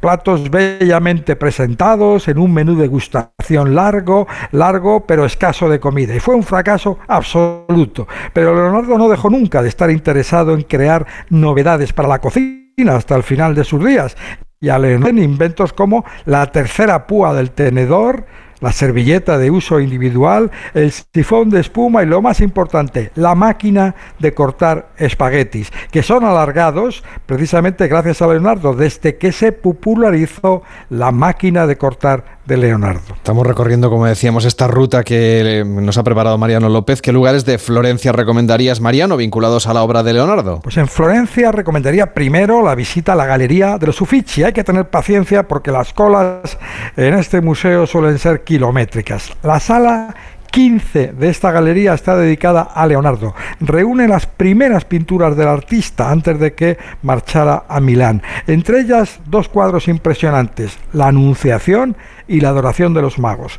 En Florencia también recomendaría la visita al Museo de Leonardo, que está muy cerca de la catedral. Reúne más de 40 máquinas construidas a partir de los planos, de los códigos que dejó el artista, entre ellas el tanque gigante sin fin y el ornitóptero vertical, una especie de ala delta que en tiempos de Leonardo se probó desde una colina cercana a Florencia sin mucho éxito. Es un museo interactivo, muy didáctico, con reproducciones de los cuadros más famosos de Leonardo y una tienda repleta de libros sobre este mismo genio. Y desde luego lo que tenemos que hacer es eh, continuar esta ruta, como decíamos. ¿A dónde nos llevaría la segunda etapa? A Milán. Defraudado por Lorenzo de Medici, Leonardo viaja a Milán con una carta de recomendación para el duque de Milán que presenta a Leonardo como un gran músico experto en el laúd. En Milán el duque encargó a Leonardo que se ocupara de organizar fiestas y Leonardo cumplió a la perfección, pero además tuvo tiempo, tres años de su tiempo, para pintar una obra maestra, La Última Cena. La pintura se original, el refectorio de la iglesia de Santa María de la Grache, en el centro de la ciudad. La entrada está muy limitada, solo pueden entrar personas cada 15 minutos. El con anticipación y combinar la entrada con el ticket también de acceso a la Pinacoteca Ambrosiana, donde se colección de dibujos, textos y estudios de Leonardo, el llamado Codex Atlanticus. Por último, en Milán destacaría también el Museo Nacional de la Ciencia y la Tecnología, que lleva el nombre de Leonardo y acoge la mayor exposición mundial de maquetas, estudios, diseños de arquitectura, ingeniería de Leonardo da Vinci. ¿Y cuál sería el siguiente paso? ¿A dónde continuaríamos con esta ruta? Pero después de su estancia en Milán, Leonardo estuvo obligado a peregrinar por Venecia, por Florencia, Roma, otra vez volvió a Milán. En Venecia, precisamente en el Museo de la Galería de la Academia, está su famoso dibujo del hombre de Vitruvio, el estudio de las proporciones ideales del cuerpo humano. Cansado ya del peregrinaje por estas ciudades italianas, entonces muchas de ellas enfrentadas en guerras, Leonardo carga en una mula el cuadro que le daría más fama, la Gioconda, que había comenzado a pintar en Milán. Carga también varios cuadernos y su máquina de cortar espagueti. Cruza los Alpes y se presenta ante el rey de Francia, Francisco I, que le trata con especial atención y le instala en el castillo de Clos-Lois, en el Valle del Loira.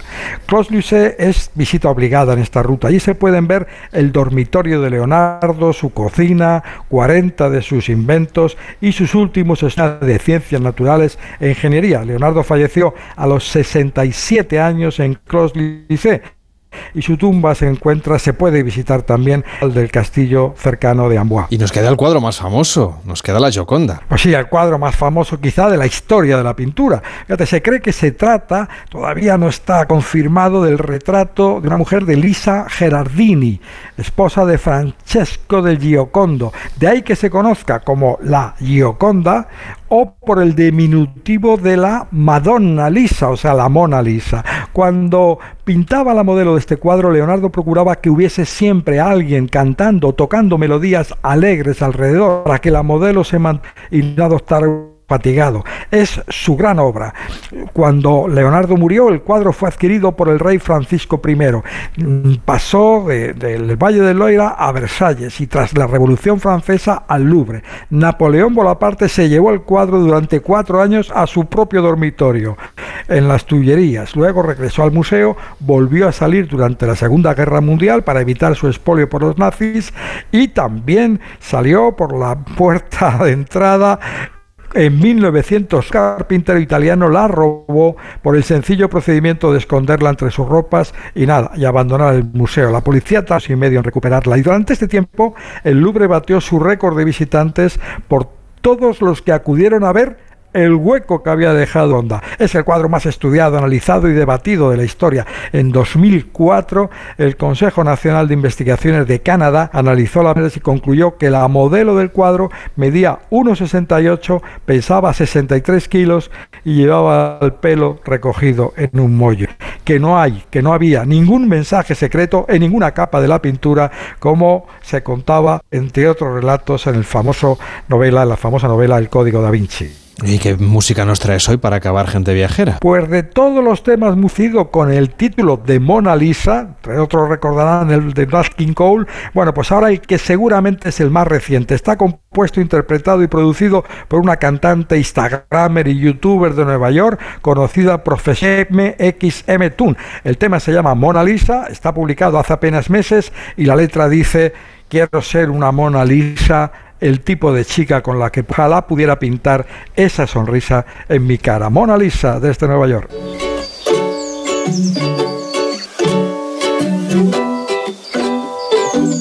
I've always played the part of Shakespeare.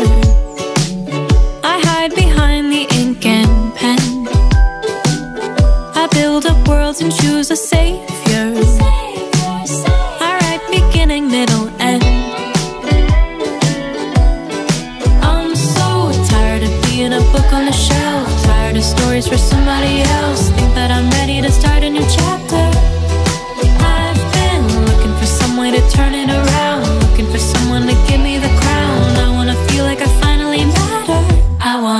Be a Mona Lisa.